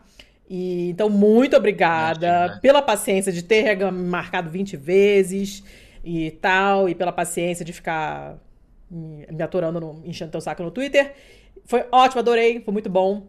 Catartiquei, falei um monte de coisa, reclamei, relembrei umas coisas do fundo do baú que eu nem lembrava mais direito. E foi ótimo, amei, amei. Ah, eu Última agradeço. coisa, dona obrigado, obrigado. Fala. Última coisa, dona Letícia, eu passei batido Ah. pelo último dos recados. Esse podcast é produzido, editado, é, imaginado, é, tirado do papel, sai do éter e acaba no seu RSS, porque existe Hum. uma empresa chamada Estopim Podcasts. Então, se você precisa de ajuda para fazer o seu próprio podcast, se você precisa de uma consultoria técnica, se você precisa refazer seu site, criar uma logo, ah, eu já tenho as coisas, eu só quero tirar dúvida, eu só quero bater papo, eu só quero encher o saco, aparece em Estapim Podcast e vamos conversar. Isso aí. Ou eu, Thiago, ou Thiago, ou eu. 50%, 50% de chance. né? Tá bom. Então é isso, gente. Obrigada de novo, foi ótimo. Eu agradeço. Amei. Nossa, bom demais, João. Obrigadão. E... Imagina, eu que agradeço, gente. Eu falo pra caramba, eu faço umas, umas arborizações, mas é sobre isso, tá ótimo. Não, Adoramos. É sobre isso. é sobre isso e tá Beijo. tudo bem. Até semana que vem. Amei. Este podcast foi editado por estopimpodcasts.com.br. Com quem ela é? Nossa, eu tô. Uhum. Eu comi agora, tô lembrando que eu comi. Então. É que, olha, italiano, italiano tem uma. Se fala do, do, do pimentão, que o, o pimentão se reapresenta, ele se repropõe. Porque Isso. você come ele e ele fica aparecendo o dia inteiro, né? Até amanhã você vai estar lembrando que você comeu o, o pimentão porque ele se repropõe. Ele Eu volta assim, ô, não vai mais um pimentãozinho. aí." é. Né, tipo, faz Não tempo. esquece de mim, não.